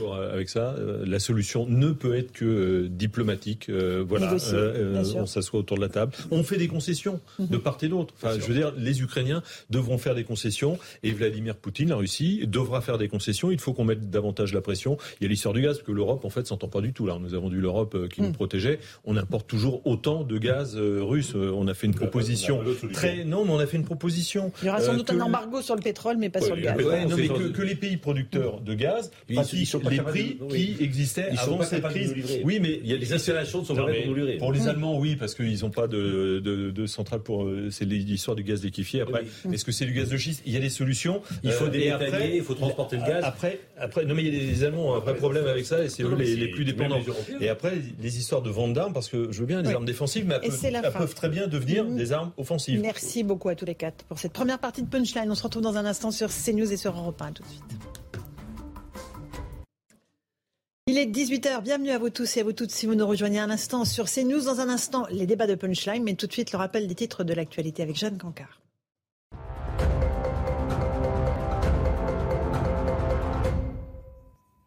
À six semaines des élections législatives, alors que la gauche tente de s'unir, la République en marche accuse les Verts et les socialistes de renier leurs convictions.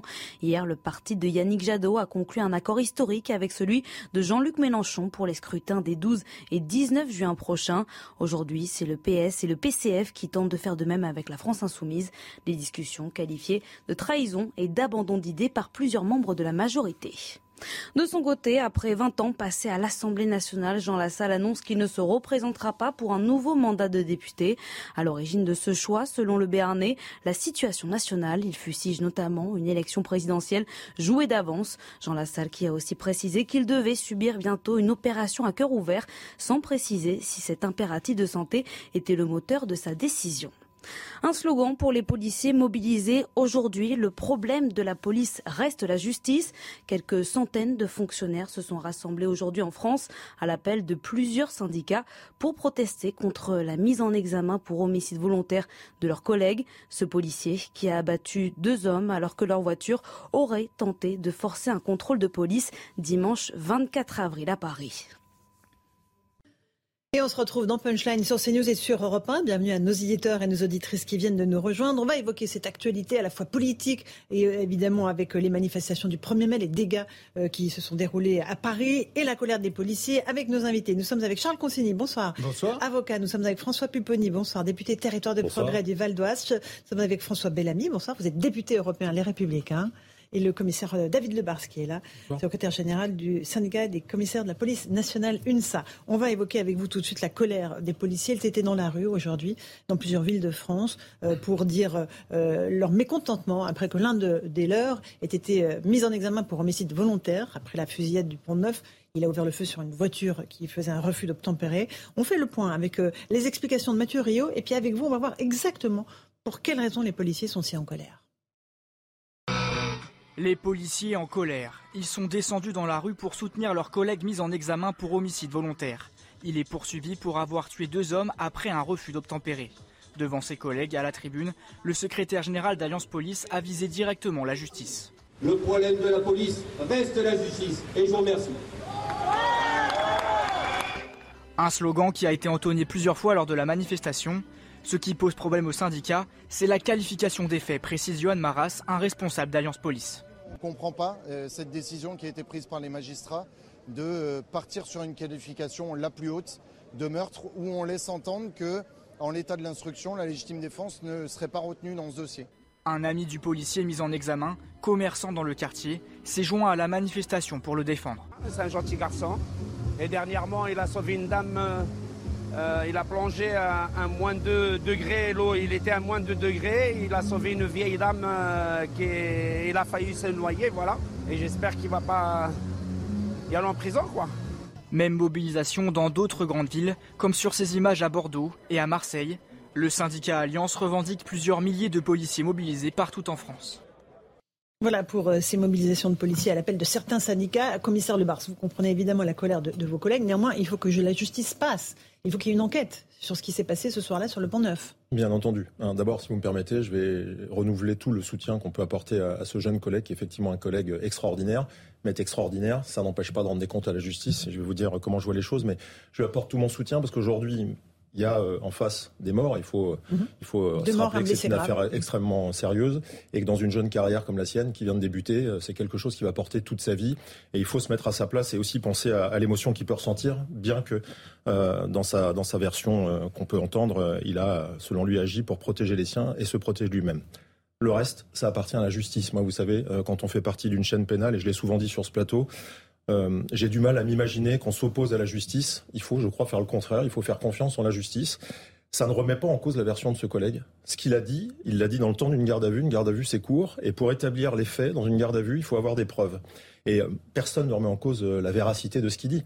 En revanche, il faut des faits qui permettent de prouver qu'il est ou pas en légitime défense. Et quand il y a deux morts et un blessé grave avec euh, une arme à feu, eh bien, il faut pouvoir prouver cette légitime défense. Et une instruction, c'est pas un procès à charge, ça peut être à décharge, ça peut se finir par un non-lieu. Et cette instruction va permettre d'éclairer ce qui a pu se passer et de savoir si ou mmh. pas il était en situation de légitime défense. Le droit est bien fait. Je comprends qu'il y ait du passionnel, j'en ai moi-même. Je suis mmh. assez ému à l'idée qu'un policier soit mis en examen. Pour homicide volontaire oui, mais alors ça, vous savez, c'est pareil, c'est le paradoxe. Mhm, mhm. S'il avait dit devant les enquêteurs et que ce compte-rendu avait été fait à la justice, qu'il avait tiré, par exemple, en bas ou qu'il n'avait pas fait exprès. Comment vous justifiez une légitime défense avec une défense qui consisterait à dire que j'ai tiré, mais j'ai pas voulu faire cesser l'infraction? Faire cesser l'infraction, on l'a souvent entendu avec des pénalistes, ça consiste à viser celui qui conduit pour faire stopper le véhicule. Donc il a visé celui qui conduisait. C'est une aberration de faire croire dans les médias que quand on tire dans les pneus, une voiture va s'arrêter. C'est faux. Mmh. Quand on tire dans les pneus, une voiture s'arrête pas. J'ai des exemples par dizaines de véhicules qui continuent parfois leur route sur des dizaines de kilomètres. Donc, il faut respecter sa défense. Et si sa défense a consisté à assumer un tir pour mmh. faire cesser de la part du conducteur une action qui aurait pu tuer des policiers ou des, ou des riverains, mais il faut respecter cette défense-là et faire confiance en la justice. Très bien. Euh, François-Xavier Bellamy, est-ce que vous comprenez la colère des policiers et en même temps, est-ce que vous comprenez que la justice doit passer et doit poursuivre son enquête? Je partage totalement ce que vient de dire le commissaire Le Bars à l'instant. Je comprends bien sûr la colère des policiers parce que cette situation, elle s'inscrit quand même dans un contexte, un contexte plus global. Il y a exactement un an, le brigadier Éric Masson était tué parce qu'il avait tenté de s'interposer à l'occasion d'un contrôle pour trafic de, stupéfiants et un, refus d'obtempérer, comme les policiers en vivent euh, trop souvent, avait conduit à ce que la voiture du délinquant euh, fonce sur lui et le tue. Et donc aujourd'hui, on se trouve dans une situation. Tu es dans ces circonstances-là Non. Je sur l'affaire d'Éric Masson, il va contrôler un individu. Alors je parle au conditionnel, l'instruction est en cours. Hein. Mm. Il me semble qu'il vendait des, stupéfiants, il s'est fait tirer dessus sur un mm. point de stupéfiant. Et c'est pas un refus d'obtempérer. Mais je, je c'est un refus d'obtempérer particulièrement grave puisqu'effectivement il y a usage d'une arme. Je pensais que c'était le véhicule qui avait servi à, à l'attaquer. Euh, en tous les cas, on voit bien que les policiers, euh, et c'est ça qui compte, font face à un contexte de plus en plus violent, avec euh, une délinquance qui est de plus en plus décomplexée dans ses modes d'action, et par conséquent, on peut comprendre la situation d'extrême de, difficulté dans laquelle se trouvent ceux qui, policiers, gendarmes, sont aujourd'hui chargés par la société de, ce, de, ce, de, cette responsabilité exorbitante qui consiste à, à protéger en portant les armes et, et avec le discernement que, que, que, suppose le fait de savoir à quel moment les, les employer. Cela étant dit, c'est aussi l'honneur d'un pays comme le nôtre, précisément, de constater que quand des hommes sont morts, euh, eh bien, il faut absolument qu'une enquête ait lieu. Et je crois que c'est tout à fait euh, normal que ce processus se déroule. Charles Consigny, vous êtes avocat. Quand vous entendez le problème de la police, c'est encore la justice. Non, On va voir la réaction du syndicat de la magistrature tout à l'heure. Euh, ce slogan, évidemment, il n'est pas, il est pas vrai, tout simplement. On peut absolument pas dire que le problème de la justice, c'est que le problème de la police, c'est la justice, ni d'ailleurs l'inverse. la justice, elle fait ce qu'elle peut avec les moyens qu'elle a pour répondre au, au volume de délinquance et de criminalité qu'elle doit traiter, mais je peux attester du fait qu'elle est absolument pas laxiste et que quand elle passe, elle passe et qu'elle est souvent très sévère. Euh, moi, je comprends l'émotion des, des, policiers qui s'est manifestée, je comprends qu'ils soutiennent leurs collègues, euh, mais ils sont comme vous et moi, ils n'ont pas accès euh, à ce dossier, ils savent pas exactement ce qui s'est passé, et donc le soutien de principe, je le comprends, il me choque pas, mais la mise en examen, elle me choque pas non plus. et quand je vois quelqu'un qui est mis en examen pour homicide volontaire et qui échappe à la détention provisoire, là, pour le coup, pardon de dire que c'est pas la majorité des cas. cas, non principe, quand vous êtes mis en examen pour homicide volontaire, dans 9 cas et demi sur 10, vous allez en détention provisoire vu la gravité euh, de, du chef euh, mm. retenu. Donc euh, voilà, je, je, trouve qu'il faut garder une certaine mesure. Et par ailleurs, je dirais simplement une chose, c'est que, sauf erreur de ma part, les faits ont été commis au moyen d'un fusil d'assaut mm. dont était porteur le, le, policier en question. Et moi, je ne comprends pas pourquoi est-ce qu'on a en patrouille dans Paris depuis quelques années des hommes armés de fusils d'assaut. En raison du risque terroriste. Alors voilà, le risque terroriste, il a toujours bon dos. Euh, moi, il existe, Charles Consigny. Oui, mais je suis désolé, quand on est armé d'un pistolet euh, normal euh, dans la poche, on, on, pallie aussi au risque terroriste. L'avocat François Sureau, qui est un ami personnel et conseiller du président de la République, a eu l'occasion d'expliquer qu'il était lui aussi choqué par cette situation et qu'il se demandait s'il n'y avait pas là une espèce de manière, même même inconsciente, même, même insidieuse, euh, de créer une espèce de climat et d'intimider d'une certaine manière euh, euh, la population. Moi, je suis contre ces attirails et, et, je, je, je, constate qu'en l'occurrence, les faits ont été commis avec cet attirail. François Pupponi, une réponse Le, le problème, c'est que les policiers, je parle contre le commissaire Le Bars, ils ont affaire aujourd'hui à des terroristes qui sont avec des armes lourdes, des armes d'assaut, et avec des délinquants et des dealers qui ont des armes d'assaut aussi. Voilà. Et on leur disait, avec votre petit pistolet, ben, vous allez euh, faire face. Ils peuvent pas. il n'y a pas des fusillades tous les jours dans Paris, euh, euh de fusils d'assaut entre dealers et policiers. Il y a des attentats régulièrement et les dealers ah qui tirent. Sur le pont Neuf? Mais il y a des attentats à Paris régulièrement depuis quelques années, oui. Enfin, le fait est, oui, il y a plusieurs centaines de Français qui ont été tués depuis quelques années dans des attentats terroristes. Bon, régulièrement. Ben, c'est pas régulièrement, mais c'est quand même, ça arrive souvent, malheureusement, et trop souvent. Et, et, les dealers qui tirent, on a encore eu l'exemple l'autre jour où les dealers ils tirent à la Kalachnikov. Bon, donc on a armé les policiers à leur demande en disant bah, il faut être capable de se défendre. Moi j'avais eu le cas quand j'étais maire de Sarcelles, la police municipale était venue me voir en disant voilà le gilet pare-balles, ils étaient allés euh, faire un exercice de tir, ils avaient tiré à la Kalachnikov sur le gilet pare-balles que la mairie leur avait payé. Le gilet pare-balles il avait, n'y en avait plus à la fin. Donc il a fallu qu'on arme et qu'on forme et qu'on donne des moyens matériels aux forces de police pour pouvoir un se défendre ne pas être pris tiré comme ça, et deux, faire face. Alors effectivement, la question c'est est-ce qu'il est normal qu'un soir d'élection, sur un pont de Paris des forces de police, soit avec des fusils d'assaut. Bon. Oui, ils l'ont parce que c'est la technique d'intervention aujourd'hui d'un centre de force. Et, et, quand on a un fusil d'assaut et qu'une voiture arrive à vitesse et qu'on tire une rafale, il y a effectivement de grands risques que des véhicules, que, que les, les, les, les conducteurs soient tués. La vraie question, c'est oui, les fusils d'assaut, mais ils sont donnés, enfin je parle sous contrôle du commissaire, dans le cadre des techniques d'intervention suite aux attentats terroristes. On y revient dans un instant. Je passe la parole, commissaire Lebars. Une petite pause, je rappelle les titres de l'actualité. On revient tout de suite sur Europe 1 et sur CNews. On se retrouve dans Punchline sur CNews et sur Europe 1. Le rappel des titres de l'actualité avec Jeanne Cancard.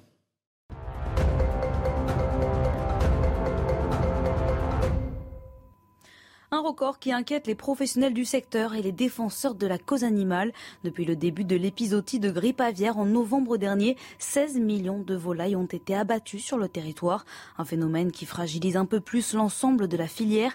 D'ordinaire, les crises liées à la grippe aviaire restaient globalement circonscrites au sud-est, au sud-ouest de la France.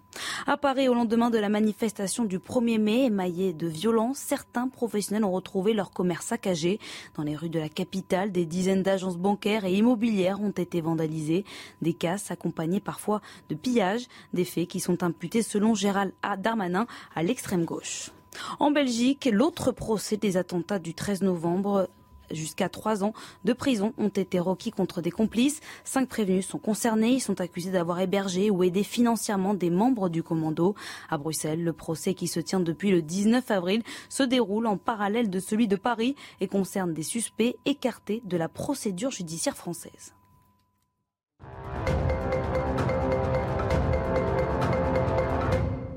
On se retrouve sur Europe 1 et sur CNews dans le Punchline. Commissaire Le Bars, pourquoi euh, ce policier qui a tiré euh, euh, sur le pont Neuf sur une voiture qui faisait un refus d'obtempérer le soir de l'élection présidentielle était armé d'un fusil?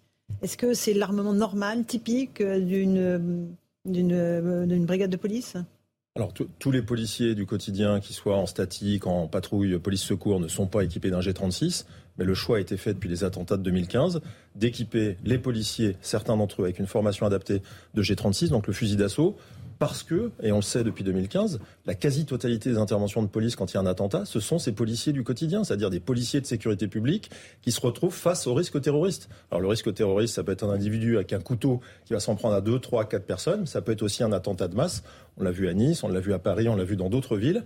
Et je vais prendre cet exemple euh, du Bataclan. Les deux policiers, euh, ces héros qui rentrent dans le Bataclan alors qu'il y a quatre terroristes armés de fusils d'assaut. Ils y sont rentrés avec leur courage et avec un pistolet à main, c'est-à-dire un six-hour qui tire au coup par coup. Et on a eu de la chance d'avoir à la fois des policiers courageux qui savent viser, parce que quand vous êtes au-delà de 20 mètres, la zone de visée est déjà beaucoup moins précise, et donc le choix a été fait d'armer nos jeunes policiers euh, de ce fusil-là. Donc la question, c'est n'est hmm. pas tant que de savoir si ou pas il était, euh, je dirais, légitime qu'il ait cette arme-là. Ça, c'est un débat euh, politique, philosophique, mais c'est de savoir s'il était ou pas en condition de légitime défense pour faire cesser l'infraction dont il était la victime. On va parler maintenant de ce qui s'est passé hier lors des manifestations du 1er mai. Euh, elles se sont très bien déroulées dans l'immense majorité des cas, mais à Paris, il y a eu euh, malheureusement, traditionnellement, euh, comme toujours, des black blocs qui ont commis un certain nombre de dégradations. Le ministre Gérald Darmanin a dénoncé les méthodes de l'ultra-gauche. On fait le point avec Martin Mazur et ben, on en débat tout de suite sur ce plateau. Au milieu de la route, une épaisse fumée noire s'échappe d'un brasier allumé par des manifestants. Très vite, une brigade de pompiers intervient pour tenter d'éteindre le feu. L'un d'eux est alors violemment agressé par une femme qui tente de l'en empêcher en le frappant à plusieurs reprises au casque. Les tensions ont débuté un peu plus tôt dans l'après-midi, dans le 11e arrondissement de la capitale. Des dizaines de casseurs, Black Bloc, s'en prennent aux devantures de plusieurs magasins. Certains jettent des projectiles sur les forces de l'ordre. Parfois, obligé de reculer. Sur le cortège, les dégâts sont innombrables. Cette agence, dépouillée, a perdu une grande partie de ses dossiers. Gérald Darmanin, le ministre de l'Intérieur, a déploré des violences inacceptables. Une partie de l'ultra-gauche s'organise dans notre pays depuis plusieurs années. Ces personnes, qui parfois sont françaises, euh, parfois sont étrangères, se donnant rendez-vous pour pouvoir euh, casser, casser du policier euh, ou casser les institutions de la République. À l'arrivée du cortège, place de la Nation, d'autres affrontements ont éclaté. Plusieurs casseurs ont été interpellés par la police. François-Xavier Bellamy, euh, vous êtes avec nous, député européen Les Républicains. C'est une fatalité désormais, ces violences en marge d'une manifestation. On ne peut plus manifester euh, tranquillement en famille pour le 1er mai comme c'était le cas il y a quelques années ce qui, se passe est extrêmement grave, il faut quand même le dire. Il faut le dire parce qu'on finit par s'habituer presque à ces images. Vous le disiez, c'est une fatalité, comme si c'était normal. Mais c'est extrêmement grave parce que le droit de manifester est fondamental en démocratie, mais sa réciproque, c'est évidemment la nécessité de respecter les règles qui s'appliquent à tous. Aujourd'hui, on voit à quel point, euh, dans certaines mouvances de gauche, tout semble permis, y compris casser, détruire, voler. Euh, tout semble permis, y compris honorer des figures qu'on ne devrait pas avoir le droit de revendiquer. Et ça pourrait paraître anecdotique au regard des dégâts mm. considérables occasionnés à tous les commerçants qui ont vu leurs mm. euh, établissements détruits, mais, euh, ou bien des, forces de l'ordre, des pompiers qui ont été blessés à l'occasion de cette manifestation. Mais, mais je dois dire, moi, à quel point je suis révolté de voir les images de ces banderoles sur lesquelles on voit Staline, Mao, Lénine, qui sont parmi les plus grands criminels du XXe siècle et qu'une certaine gauche, derrière laquelle aujourd'hui d'ailleurs toute la gauche est en train de se rassembler, une certaine gauche n'hésite pas à glorifier. Quand on voit Vous Fabien Roussel, Mélenchon pour être clair? Fabien Roussel, il y a quelques semaines, euh, dont, euh, la campagne présidentielle a été suivie avec, attention, mais, mais qui, qui, montrait dans une émission sur le service public qu'il ne savait pas dire dans l'émission au tableau devant des enfants si il ne savait pas dire si Staline était ou non l'un de ses camarades. sur C8. Et on le sur C8, pardonnez-moi. Mm, mm, mm. On le voyait avoir du mal à, arbitrer entre euh, euh, entre considérer que Staline était son camarade ou, au contraire. Il ne pas le mettre, euh, oui, côté que c'est quand même extrêmement, mais c'est extrêmement grave. Est-ce qu'on imagine aujourd'hui une manifestation dans laquelle on défilerait avec les portraits de Hitler, de Himmler, de Goebbels, Staline et on parle aujourd'hui de la situation en Ukraine, celui qui a organiser la mort de millions de personnes. Et on voit à travers cette dérive-là qu'une certaine gauche n'a pas renoncé à cette dérive totalitaire aujourd'hui encore. Charles Consigny, sur ces images, le pompier qui se fait mais, euh, littéralement roué de coups par une manifestante euh, qui se dit street medic, c'est-à-dire notamment euh, bien en aide aux, manifestants blessés. Et en fait, elle met des coups de poing parce qu'elle ne veut pas qu'il éteigne le feu qu'ils ont allumé. Bah, à ma connaissance, elle a été interpellée, cette, cette femme, et donc elle, elle, va à mon avis, passer en comparution immédiate et elle va découvrir les joies de, de, de, ce que certains appellent à la télé le laxisme judiciaire. Et je lui souhaite bien du plaisir, d'autant que la scène est documentée, donc elle pourra toujours essayer de raconter ce qu'elle veut. Euh, on n'aura qu'à diffuser les images dans la salle d'audience pour que pour que elle soit condamnée sévèrement. Et je trouve que ce serait vraiment totalement légitime qu'elle reçoive une condamnation euh, euh, sévère. C'est des images qui sont qui sont odieuses.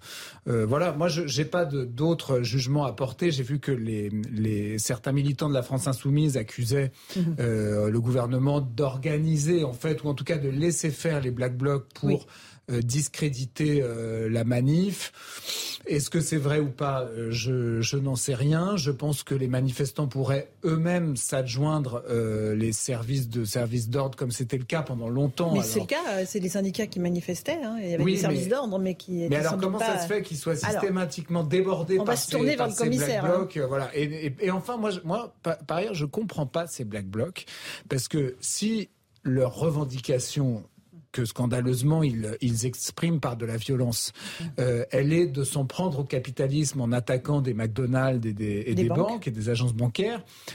Il est bien évident qu'ils sont contre-productifs par rapport à la cause qu'ils prétendent défendre, puisque ces images agacent tout le monde et ne soutiennent pas du tout euh, leur cause. Et en plus, après, c'est des, c'est des. Oui, mais ils sèment le chaos. Donc ça y est, ils ont réussi. leur connerie. Donc euh, je, vois, moi, je trouve ça, je trouve que c'est une mouvance vraiment déplorable. Alors une question sur sur euh, le fait qu'on n'arrive pas à arrêter ces black blocs, commissaire Lebars. Comment ça se fait? On a l'impression qu'en cinq ans, il s'est rien passé, qu'on assiste toujours médusé à ces manifestations qui dégénèrent. Oui, mais d'abord, si on ne se trompe pas de, de responsable, on comprendra un peu mieux pourquoi on n'y arrive pas. Les responsables, c'est ceux qui cassent. Déjà. Donc déjà, Jean-Luc Mélenchon, quand il s'en prend au préfet de police de Paris, quoi qu'on pense de Didier Lallemand, les fautifs, c'est les casseurs, c'est les anarchistes et c'est ceux qui viennent détruire les biens d'autrui qui s'en prennent à nos collègues. Euh, ensuite, il y, a la, il, y a, il, y a la, il y a la pratique euh, du maintien de l'ordre. Je vais vous prendre deux, trois exemples. En 2018, je me souviens, il y a un 1er mai qui avait copieusement euh, dérapé aussi en termes de mhm. dégradation de biens. C'était le 1er mai 2018. Mhm. C'était le fameux pont d'Austerlitz. Là, ça avait été un scandale qu'a fait la police. Elle n'a rien fait. Elle est restée en retrait. C'était à l'époque un peu de la stratégie de l'évitement. Euh, ensuite, il y a eu les épisodes de Gilets jaunes. Et après le 1er décembre, on a reproché à la police de trop intervenir, d'être trop répressif, d'interpeller en amont, de faire euh, application de l'article 222-14, c'est-à-dire d'interpeller les gens quand ils sont en train de se réunir et de mettre mm. en place les actes préparatoires en vue de commettre. Tout ça, ça a été contesté. Ça, on a contesté les armes intermédiaires. On conteste la technique euh, du corps à corps, c'est-à-dire euh, les techniques d'intervention qui consistent à interpeller.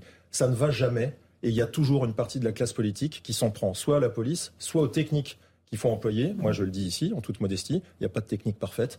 Quand on fait croire aux uns et aux autres qu'en Allemagne, en Suède, regardez ce qui s'est passé en Suède ces dernières semaines, les policiers ont fait usage d'armes réelles parce qu'ils n'ont pas de moyens intermédiaires. Il n'y a pas de technique parfaite. Quand il y a un maintien de l'ordre qui dégénère, ça s'appelle du rétablissement de l'ordre. Les fautifs, ce sont les anarchistes. Ils signent leurs œuvres. ACAB, All Cops are Bastard, excusez-moi pour l'accent, mhm. ça veut dire ce que ça veut dire quand on s'en prend des agences bancaires, c'est l'ultra-gauche.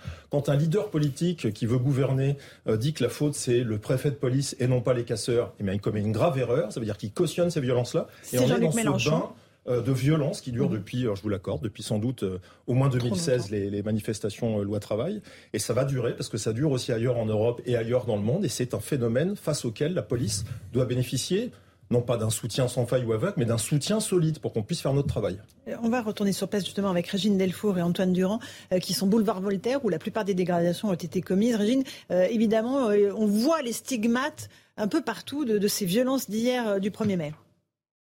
Oui, Laurence, de nombreux dégâts aux abords de la place Léon Blum, hein, notamment ce fast-food dont les vitres ont été entièrement brisées. Elles sont remplacées par euh, des plaques de bois pour protéger l'établissement. Une agence immobilière est également euh, ciblée euh, par les manifestants. On voit sur la vitrine les impacts hein, des pierres jetées dans la vitrine. Une station de métro est également fermée pour des raisons de sécurité, car un panneau menace à tout moment de s'écrouler. Il y a aussi d'autres endroits qui été ciblés comme euh, le kiosque à côté où les vitres sont euh, totalement euh, brisées. ce n'est pas la première fois que cela arrive puisque ce kiosque se trouve sur le trajet des manifestations entre la place de la République et la place de la Nation. On peut voir cette vitre totalement brisée. Alors nous avons pu rencontrer le kiosquier qui est écœuré. C'est un sentiment partagé par beaucoup de riverains et de commerçants. Ce sentiment d'écœurement et de tristesse. Voilà, pour ceux qui nettoient, comme vous disiez, Charles Consigny, euh, les, stigmates de ce qui s'est passé ailleurs, on n'arrivera jamais à s'en sortir. Donc, commissaire Lebar, il faut changer la stratégie, il faut changer, il faut tout revoir. Non, non, mais je, vous le redis en toute sincérité, il n'y a pas, a pas d'autre méthode il y, en a, il y en a quelques-unes, mais quand ça dégénère, mm. à part soit interpeller quand on peut le faire, mm. ou essayer de gérer euh, la manifestation et de protéger le plus grand nombre, mm. de toute façon, quand il y a des casseurs, il y aura du dégât. Moi, je, voudrais juste tirer une morale ou deux euh, de, cette manifestation, parce que ça, ça met l'éclairage sur, sur des choses que les gens ne voulaient plus voir. Cette dame-là, qui est euh, mm. l'agresseur d'un pompier, la présumée agresseur d'un pompier, et on verra ce que la justice va faire, et j'en doute pas, vu le nombre de séquences vidéo qui tournent sur elle, parce qu'elle n'a pas fait que ça, elle a passé sa journée à insulter les policiers, à, leur sortir des grossièretés que j'oserais même pas dire sur ce plateau, à les provoquer, à les toucher physiquement, à les empêcher d'interpeller, à hurler que si on la touchait, c'était une femme et que c'est parce qu'elle était une femme. Donc elle a ce qu'on appelle pourri la manifestation toute la journée.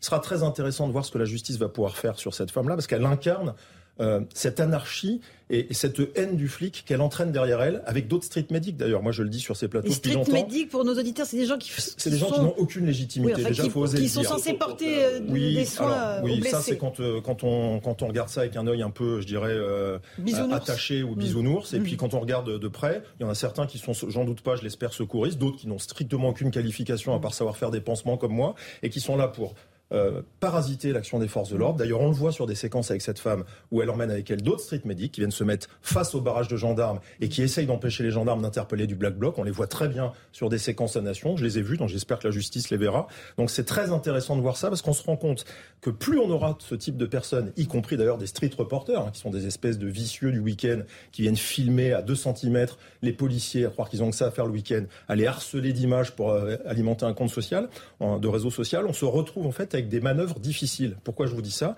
Parce qu'il y a des endroits où le choix est fait, et il faut l'assumer, de ne pas intervenir parce que si on charge, il va y avoir des blessés, il va y avoir des dommages collatéraux et on a aussi des polémiques. C'est bien normal quand on fait des blessés. Donc euh, malheureusement, parfois il y a des dégâts et les commerçants qui sont les victimes, et ce que je déplore, sont les victimes parce qu'il y a des choix qui sont faits de ne pas faire de dommages humains.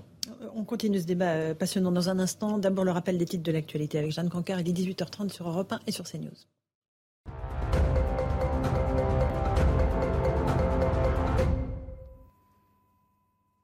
Et au lendemain de l'agression de pompiers en marge de la manifestation du 1er mai, une enquête a été ouverte notamment pour violence sur personnes chargées d'une mission de service public. Une femme déjà connue de la police pour des faits de violence sur agents de la force publique a été interpellée peu après les faits hier, place de la Nation à Paris. Israël fustige les propos du ministre des Affaires étrangères russe sur Hitler, alors que la Russie martèle vouloir démilitariser et dénazifier l'Ukraine pour justifier son invasion.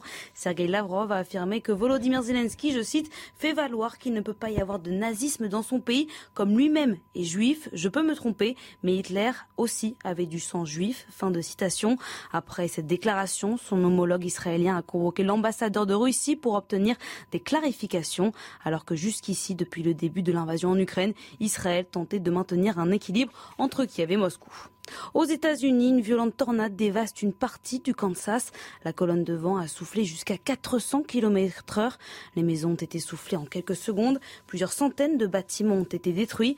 Mais miraculeusement, un bilan provisoire ne fait état d'aucun mort.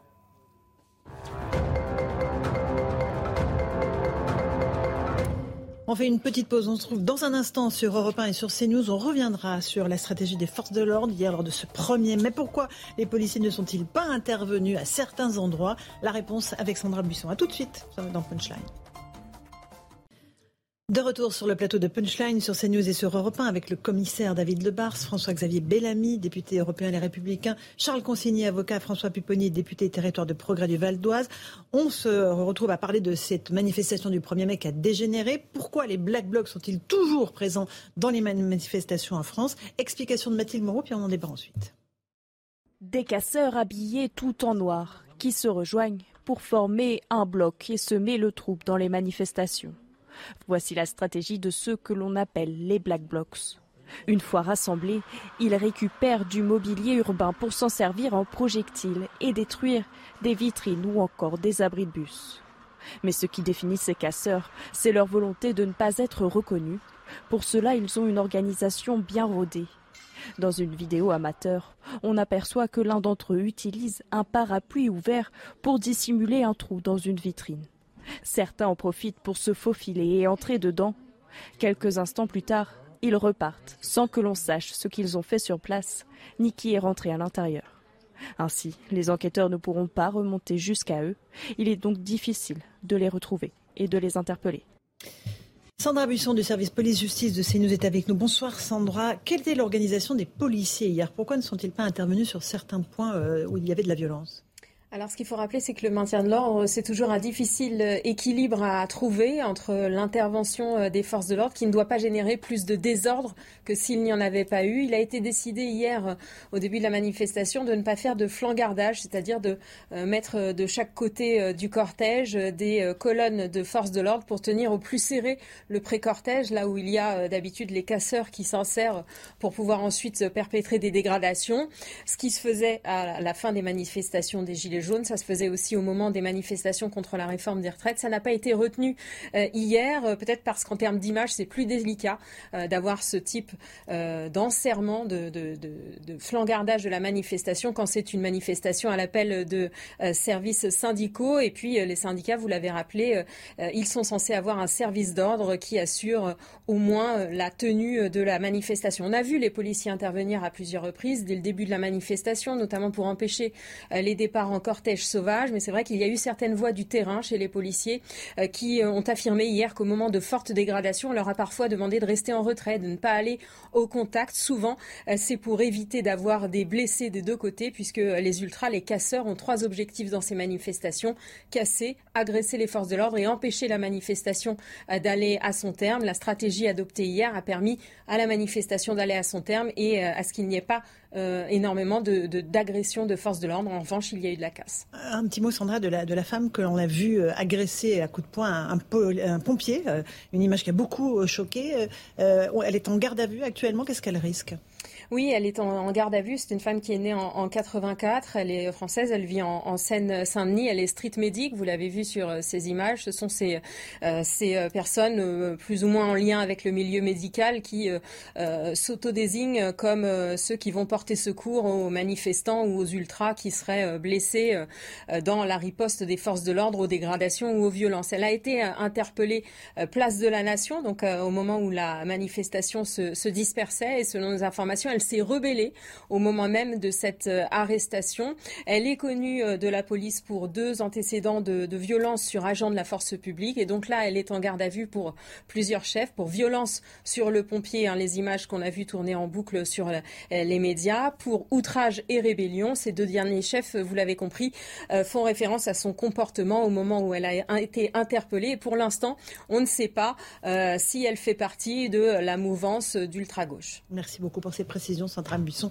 Les choses s'éclaircissent effectivement, David Levars, commissaire oui, bah on a parlé de cette, cette dame, donc euh, je lui ferai pas plus de publicité. Je voulais juste faire un complément à ce que dit euh, Sandra Buisson. Le flangardage, ça coûte aussi beaucoup d'unités.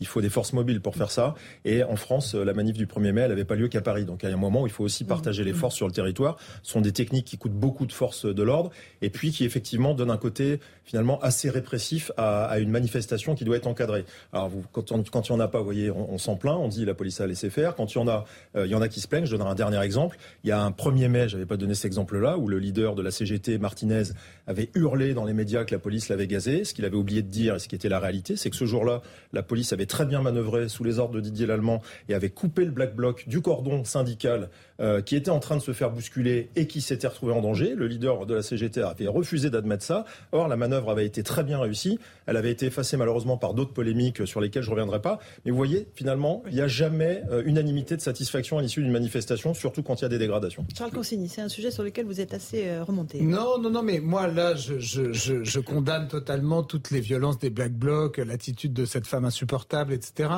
Euh, après, j'observe qu'il y a quand même certains sujets qui font polémique. Il y a la fameuse technique de la NAS euh, qui, euh, qui est très stigmatisée par les, gens qui ont l'habitude de manifester, qui estiment qu'ils seraient volontairement nassés sur un petit espace par des escadrons de police de manière en fait à créer de la tension et à finalement créer des débordements ou des violences. voilà. Sans être complotiste, il faut pas être complètement naïf et il faut aussi voir qu'à certaines périodes, ça peut, par hypothèse, mais c'est une pure question que je pose, euh, arranger euh, certains gouvernements que certaines manifestations soient émaillées de violence de manière à les discréditer. Je dis pas que ça a été le cas là, mm. mais je pense que ça a pu être parfois le cas, notamment euh, moi j'avais été à l'époque, et je n'ai pas changé d'avis là-dessus, choqué par les violences qui avaient émaillé les cortèges des Gilets jaunes. Moi je trouvais que... Des forces de l'ordre contre les Gilets jaunes Alors les deux violences, les, deux, les violences des Gilets jaunes contre les forces de l'ordre et contre les, des biens publics et également dans l'autre sens, puisqu'il y en avait eu dans l'autre sens. Il y avait eu la fameuse euh, scène du Burger King avec des gens qui s'étaient fait, euh, euh, qui avaient reçu des pluies de, coups de matraque. Il y avait eu le LBD 40, qui est donc une arme qui tire des balles en plastique mais fort et qui avait éborgné certains gilets jaunes. Il y avait certaines grenades qui ont fait que des, gilets jaunes qui ont perdu leurs mains dans ces grenades. Et moi, ce que j'avais trouvé terrible en prenant un peu de, distance par rapport à tout ça, c'est que pour moi, les Gilets jaunes, c'était des manifestations populaires de gens euh, qui souffrent et qui, à un moment donné, en ont, ras-le-bol de se sentir si peu respectés, si peu entendus. Et donc, ils étaient descendus dans la rue avec leurs Gilets jaunes. Et finalement, tout ce que le pouvoir qui faisait un peu figure de pouvoir bourgeois apeuré, qui était le pouvoir macroniste, qui n'a pas changé d'ailleurs, euh, n'avait eu à répondre que par la violence. Et Emmanuel Macron n'avait pas été capable de dialoguer avec un seul gilet jaune, puisqu'il avait euh, il était sorti de tout ça avec le grand débat qui avait été un débat uniquement avec des élus. Donc moi, c'est ça que je dirais. Après là, sur les black blocs, je, moi, je trouve qu'il faudrait embastiller tous les black blocs sans autre forme de procès. Euh, et donc, je j'ai aucune. Pour un avocat, euh, non, non, mais j'ai aucune complaisance. Euh, quand je dis sous autre forme de procès, parfois les procès correctionnels, parfois les procès correctionnels, on a l'impression qu'ils se sont passés sans autre forme de procès. Mais euh, mais j'ai aucune complaisance pour la violence dans les manifs, mais j'ai aucune complaisance non plus pour certains débordements. juste sur les services d'ordre, c'est vrai qu'on dit beaucoup, mais, les services d'ordre normalement, ils sont là pour protéger des syndicats, ils sont là pour protéger les manifestants, mhm. éviter que des gens rentrent dans la manifestation pour attaquer les manifestants. C'était la grande force de la protection faite et de service de la CGT. Bon, et sincèrement, à l'époque, quand quelques manifestants anarchistes essayaient d'aller perturber un peu, euh, les violences, enfin, ce qu'on appelle les violences policières, je ne pas ce terme, mais enfin, quand la police intervient, c'était rien par rapport aux interventions des services d'ordre de la CGT. Hein. ça, tapait beaucoup plus fort. Aujourd'hui, la CGT n'est plus forcément en capacité de protéger ses propres euh, manifestants. Donc on a un vrai sujet à ce niveau-là. C'est-à-dire que nos, syndicats, ou alors pour le coup pour les Gilets jaunes c'est encore plus vrai puisqu'il n'y a pas d'organisation. Mais c'est vrai qu'aujourd'hui les, les, syndicats ont du mal eux-mêmes, parce qu'il manque de, de, de, gens, à assurer leur propre protection. D'où l'intérêt d'avoir la police qui encadre aussi les manifestations. Mais quand on le fait, on accuse la police de dire oui mais ils sont là pour empêcher la manifestation, etc. Mais par exemple, par exemple, il y a quand même un sujet, là aussi sans aucune complaisance, mais les voltigeurs qui choquaient à l'époque. Les voltigeurs, c'était ces policiers à moto dont certains. Il y a longtemps. oui, mais qu'est-ce qu'on a maintenant Oui, mais qu'est-ce qu'on a maintenant Qu'est-ce qu'on a maintenant On a les fameuses braves. Hum. Brigade de euh, répression de l'action violente. Voilà, bon bah déjà, euh, euh, qui arrivent par essaim de, de motos. On voit passer plusieurs dizaines de motos habillées toutes en noir. Hum. Je suis désolé, j'ai l'impression d'être au Venezuela quand je vois ces brigades. Donc par exemple, on pourrait déjà dans un, sans aucune complaisance pour les violences des manifestants, je trouve qu'on pourrait déjà apaiser les choses hum. en, en, en s'évitant d'avoir ce genre de brigades qui font penser à des régimes sud-américains. Alors, il y a une petite nuance quand même, il ne faut pas les comparer aux, voltigeurs de l'époque pour une raison simple, c'est que les braves aujourd'hui aiment moto, euh, ne servent que de vecteurs pour transporter les passagers d'un point A à un point B de façon rapide. Il n'y a pas d'action avec la moto, avec le passager derrière, avec des bâtons, comme c'était le cas à l'époque euh, des voltigeurs. Mm. Ça, la leçon de l'histoire a été retenue et fort heureusement. Et le deuxième point, c'est qu'aujourd'hui, dans les manifestations, on a affaire à des groupes hostiles d'une telle organisation et d'une telle intensité qu'effectivement, après, on est pour, on est contre. Mais ce type d'unité, il y a un effet dissuasif, il y a un effet déplacement rapide, il y a un effet qui va au contact et qui mm. permet de dissoudre des groupes quand on peut le faire. Et je crois que le maintien de l'ordre aujourd'hui, en tout cas le futur, c'est ce juste équilibre, et il faut le trouver, entre les armes intermédiaires, le contact, ou la retenue quand il ne faut pas prendre trop de risques. Et c'est ce, cette triangulation dans l'action du maintien de l'ordre qui est toujours euh, sujette à, à, beaucoup de débats. 18h45 sur CNews et sur Europe 1, rappel des titres de l'actualité.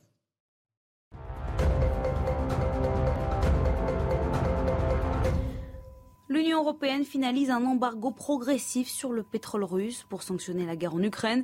Les 27 vont annoncer cette semaine un calendrier de nouvelles mesures, notamment sur l'arrêt des achats d'hydrocarbures à la Russie, un processus délicat qui prend du temps car il ne doit pas entraîner une flambée mondiale des prix du pétrole. L'armée ukrainienne affirme avoir détruit deux bateaux patrouilleurs russes qui se trouvaient près de l'île aux Serpents dans la mer Noire. Les patrouilleurs russes de la classe Rapo font partie des navettes les plus rapides de la marine de Moscou. Mais pour l'heure, de son côté, la Russie n'a pas encore confirmé ses destructions. En Ukraine toujours, alors que l'Agence internationale de l'énergie atomique juge la situation préoccupante, les forces russes assurent que tout est normal dans la centrale de Zaporizhia et ouvrent les portes du site. Il s'agit de la plus grande centrale nucléaire d'Europe, aujourd'hui sous contrôle russe. De son côté, Volodymyr Zelensky, lui, se dit inquiet de la sécurité du site.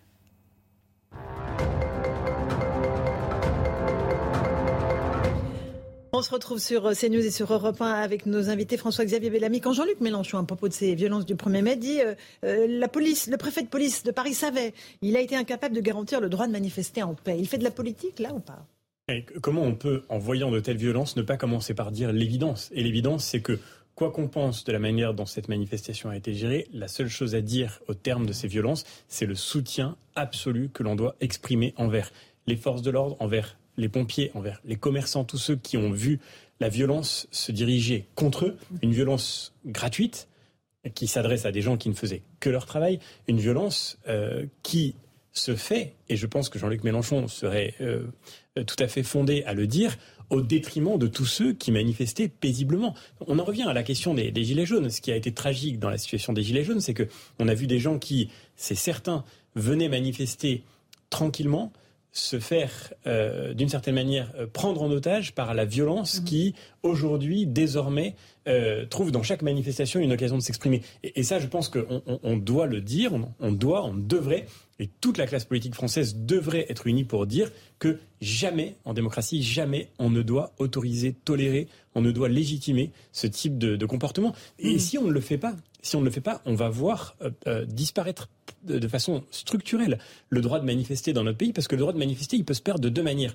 La première, c'est si vous avez un État autoritaire et répressif qui vous empêche de manifester. Mais la deuxième, c'est si vous avez la certitude que toute manifestation dans laquelle vous irez va mal se terminer, il est évident que mhm. vous ne prendrez pas le risque d'y retourner. Et je pense qu'on voit ici, et je crois que les forces de gauche devraient pouvoir le dire avec force, on voit une trahison très grave de la liberté du droit de manifester dans notre Alors les forces de gauche, vous le savez, tentent de s'allier. Un accord est quasiment scellé entre Jean-Luc Mélenchon et les écologistes en train de se négocier avec le Parti socialiste. Euh, qu'est-ce que ça vous inspire euh, Est-ce que la droite ne devrait pas justement tenter de telles alliances pour justement survivre à ces législatives qui arrivent? La première chose qu'on peut dire, c'est qu'effectivement, tout le monde regarde la gauche s'allier derrière euh, Jean-Luc Mélenchon au mépris, je crois, des réserves pourtant très graves que le programme de Jean-Luc Mélenchon, que son, discours, que la vision qu'il défend devrait susciter, des, réserves euh, qui devraient s'exprimer, y compris à gauche.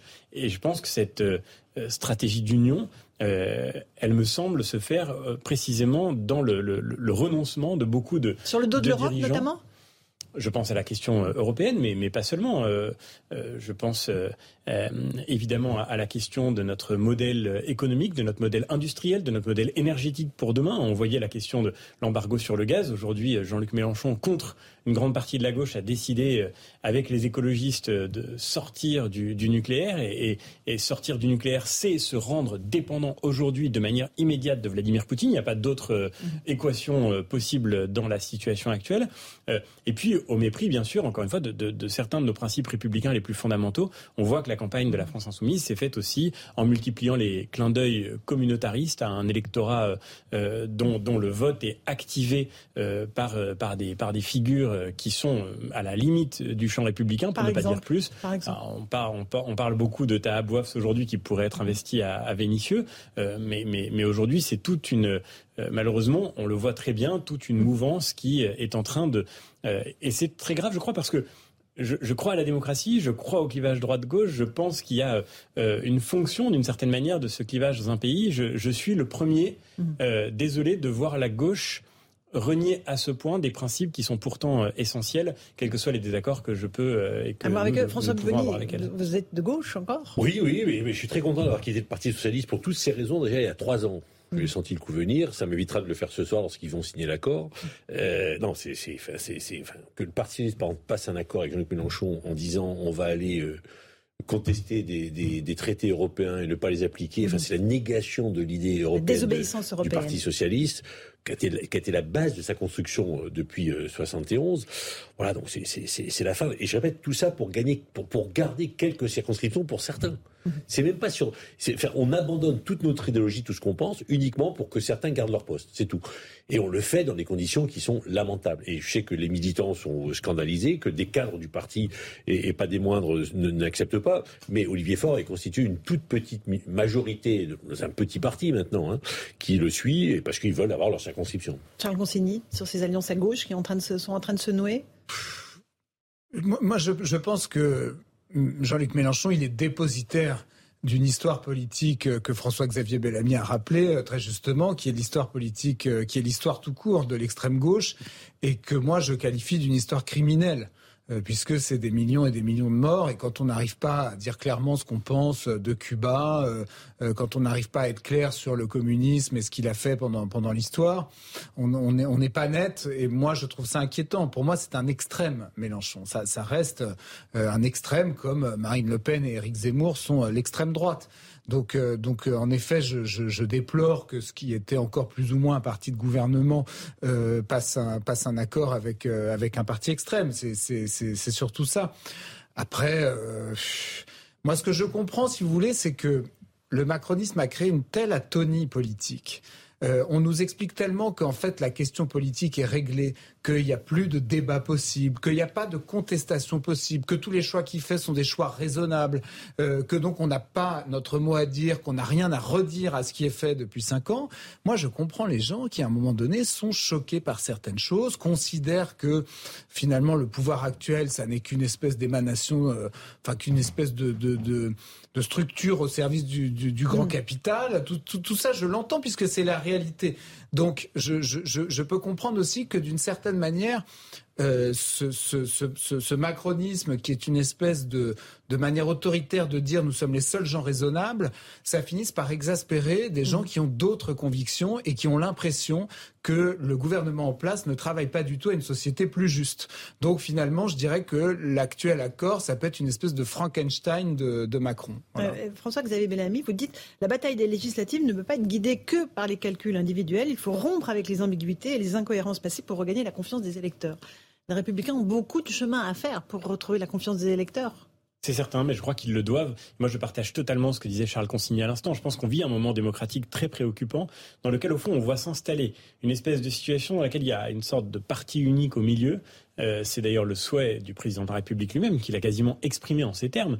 Et puis, comme force d'alternative, il n'y aurait que des forces qui ne peuvent pas, en réalité, gagner les élections, parce que c'est quand même de cela qu'il s'agit. Je pense qu'on va le voir de manière très claire à l'élection législative. Euh, la situation est évidemment très favorable pour Emmanuel Macron, puisque en réalité, avec euh, face à lui comme force en dynamique que euh, le Rassemblement national d'un côté et la France insoumise de l'autre, eh bien, il est évident que, et on, le verra, le, rêve de, Jean-Luc Mélenchon d'être élu Premier ministre ne va évidemment pas se réaliser, et heureusement. Mais la vérité, c'est que c'est une situation extrêmement malsaine d'un point de vue démocratique, parce que la démocratie, c'est la possibilité de l'alternance. Et l'alternance a été, mmh. c'est vrai, regardée comme une sorte de rituel désuet dans notre pays, comme si, au fond, le clivage gauche-droite était euh, vidé de son sens. Il a été vidé de son sens par la crise des forces politiques traditionnelles qui n'ont pas fait l'effort de se renouveler, de réfléchir qui n'ont pas fait l'effort de cohérence et de clarté qu'on évoquait à l'instant. Mais la vérité, c'est qu'aujourd'hui, Emmanuel Macron fait tout pour les fragiliser et faire en sorte qu'elles ne se relèvent pas. Et cette situation nous met dans, une, dans, un, dans un, un contexte et vous, démocratique extrêmement dangereux. Est-ce que vous allez résister aux sirènes du macronisme, par exemple, pour les législatives? Oui, c'est le cas. Euh, le parti, les Républicains, est absolument uni pour dire qu'il doit rester et qu'il restera une force d'opposition. Maintenant, ce que fait le président de la République, c'est une stratégie extrêmement je crois, extrêmement coupable en un sens, parce que il va chercher des personnes mhm. qu'il essaye de séduire en leur promettant des postes pour créer de la confusion. Tout ça avec la bénédiction de Nicolas Sarkozy. On nous parle de la tradition allemande de la coalition, qui c'est vrai n'est pas tout à fait dans notre propre vie institutionnelle, mais ça n'a rien à voir avec un accord de coalition. C'est seulement une stratégie de débauchage individuel dans laquelle malheureusement il y a plus de calculs personnels que de grandeur politique. Et malheureusement tout ça ne se fait pas au service de la. Un tout dernier mot. Je suis pas sûr qu'Emmanuel Macron soit responsable de tout ça. Il a bah, juste peut-être. En l'occurrence, aujourd'hui, c'est ce qu'il est en train d'essayer de faire. Il a juste peut-être anticipé l'effondrement des partis de gouvernement traditionnels qui, depuis 50 ans, dirigeaient le pays. Mm. Et il faut peut-être que ces partis s'interrogent sur pourquoi ils en sont arrivés là. Bien sûr. Mais Macron a anticipé un phénomène qui était juste en train de se réaliser sous nos yeux. Alors après, il y a des individus aussi, moi, il y a des gens aussi, c'est mon cas, moi j'ai beaucoup milité pour, à gauche pour la politique de la ville.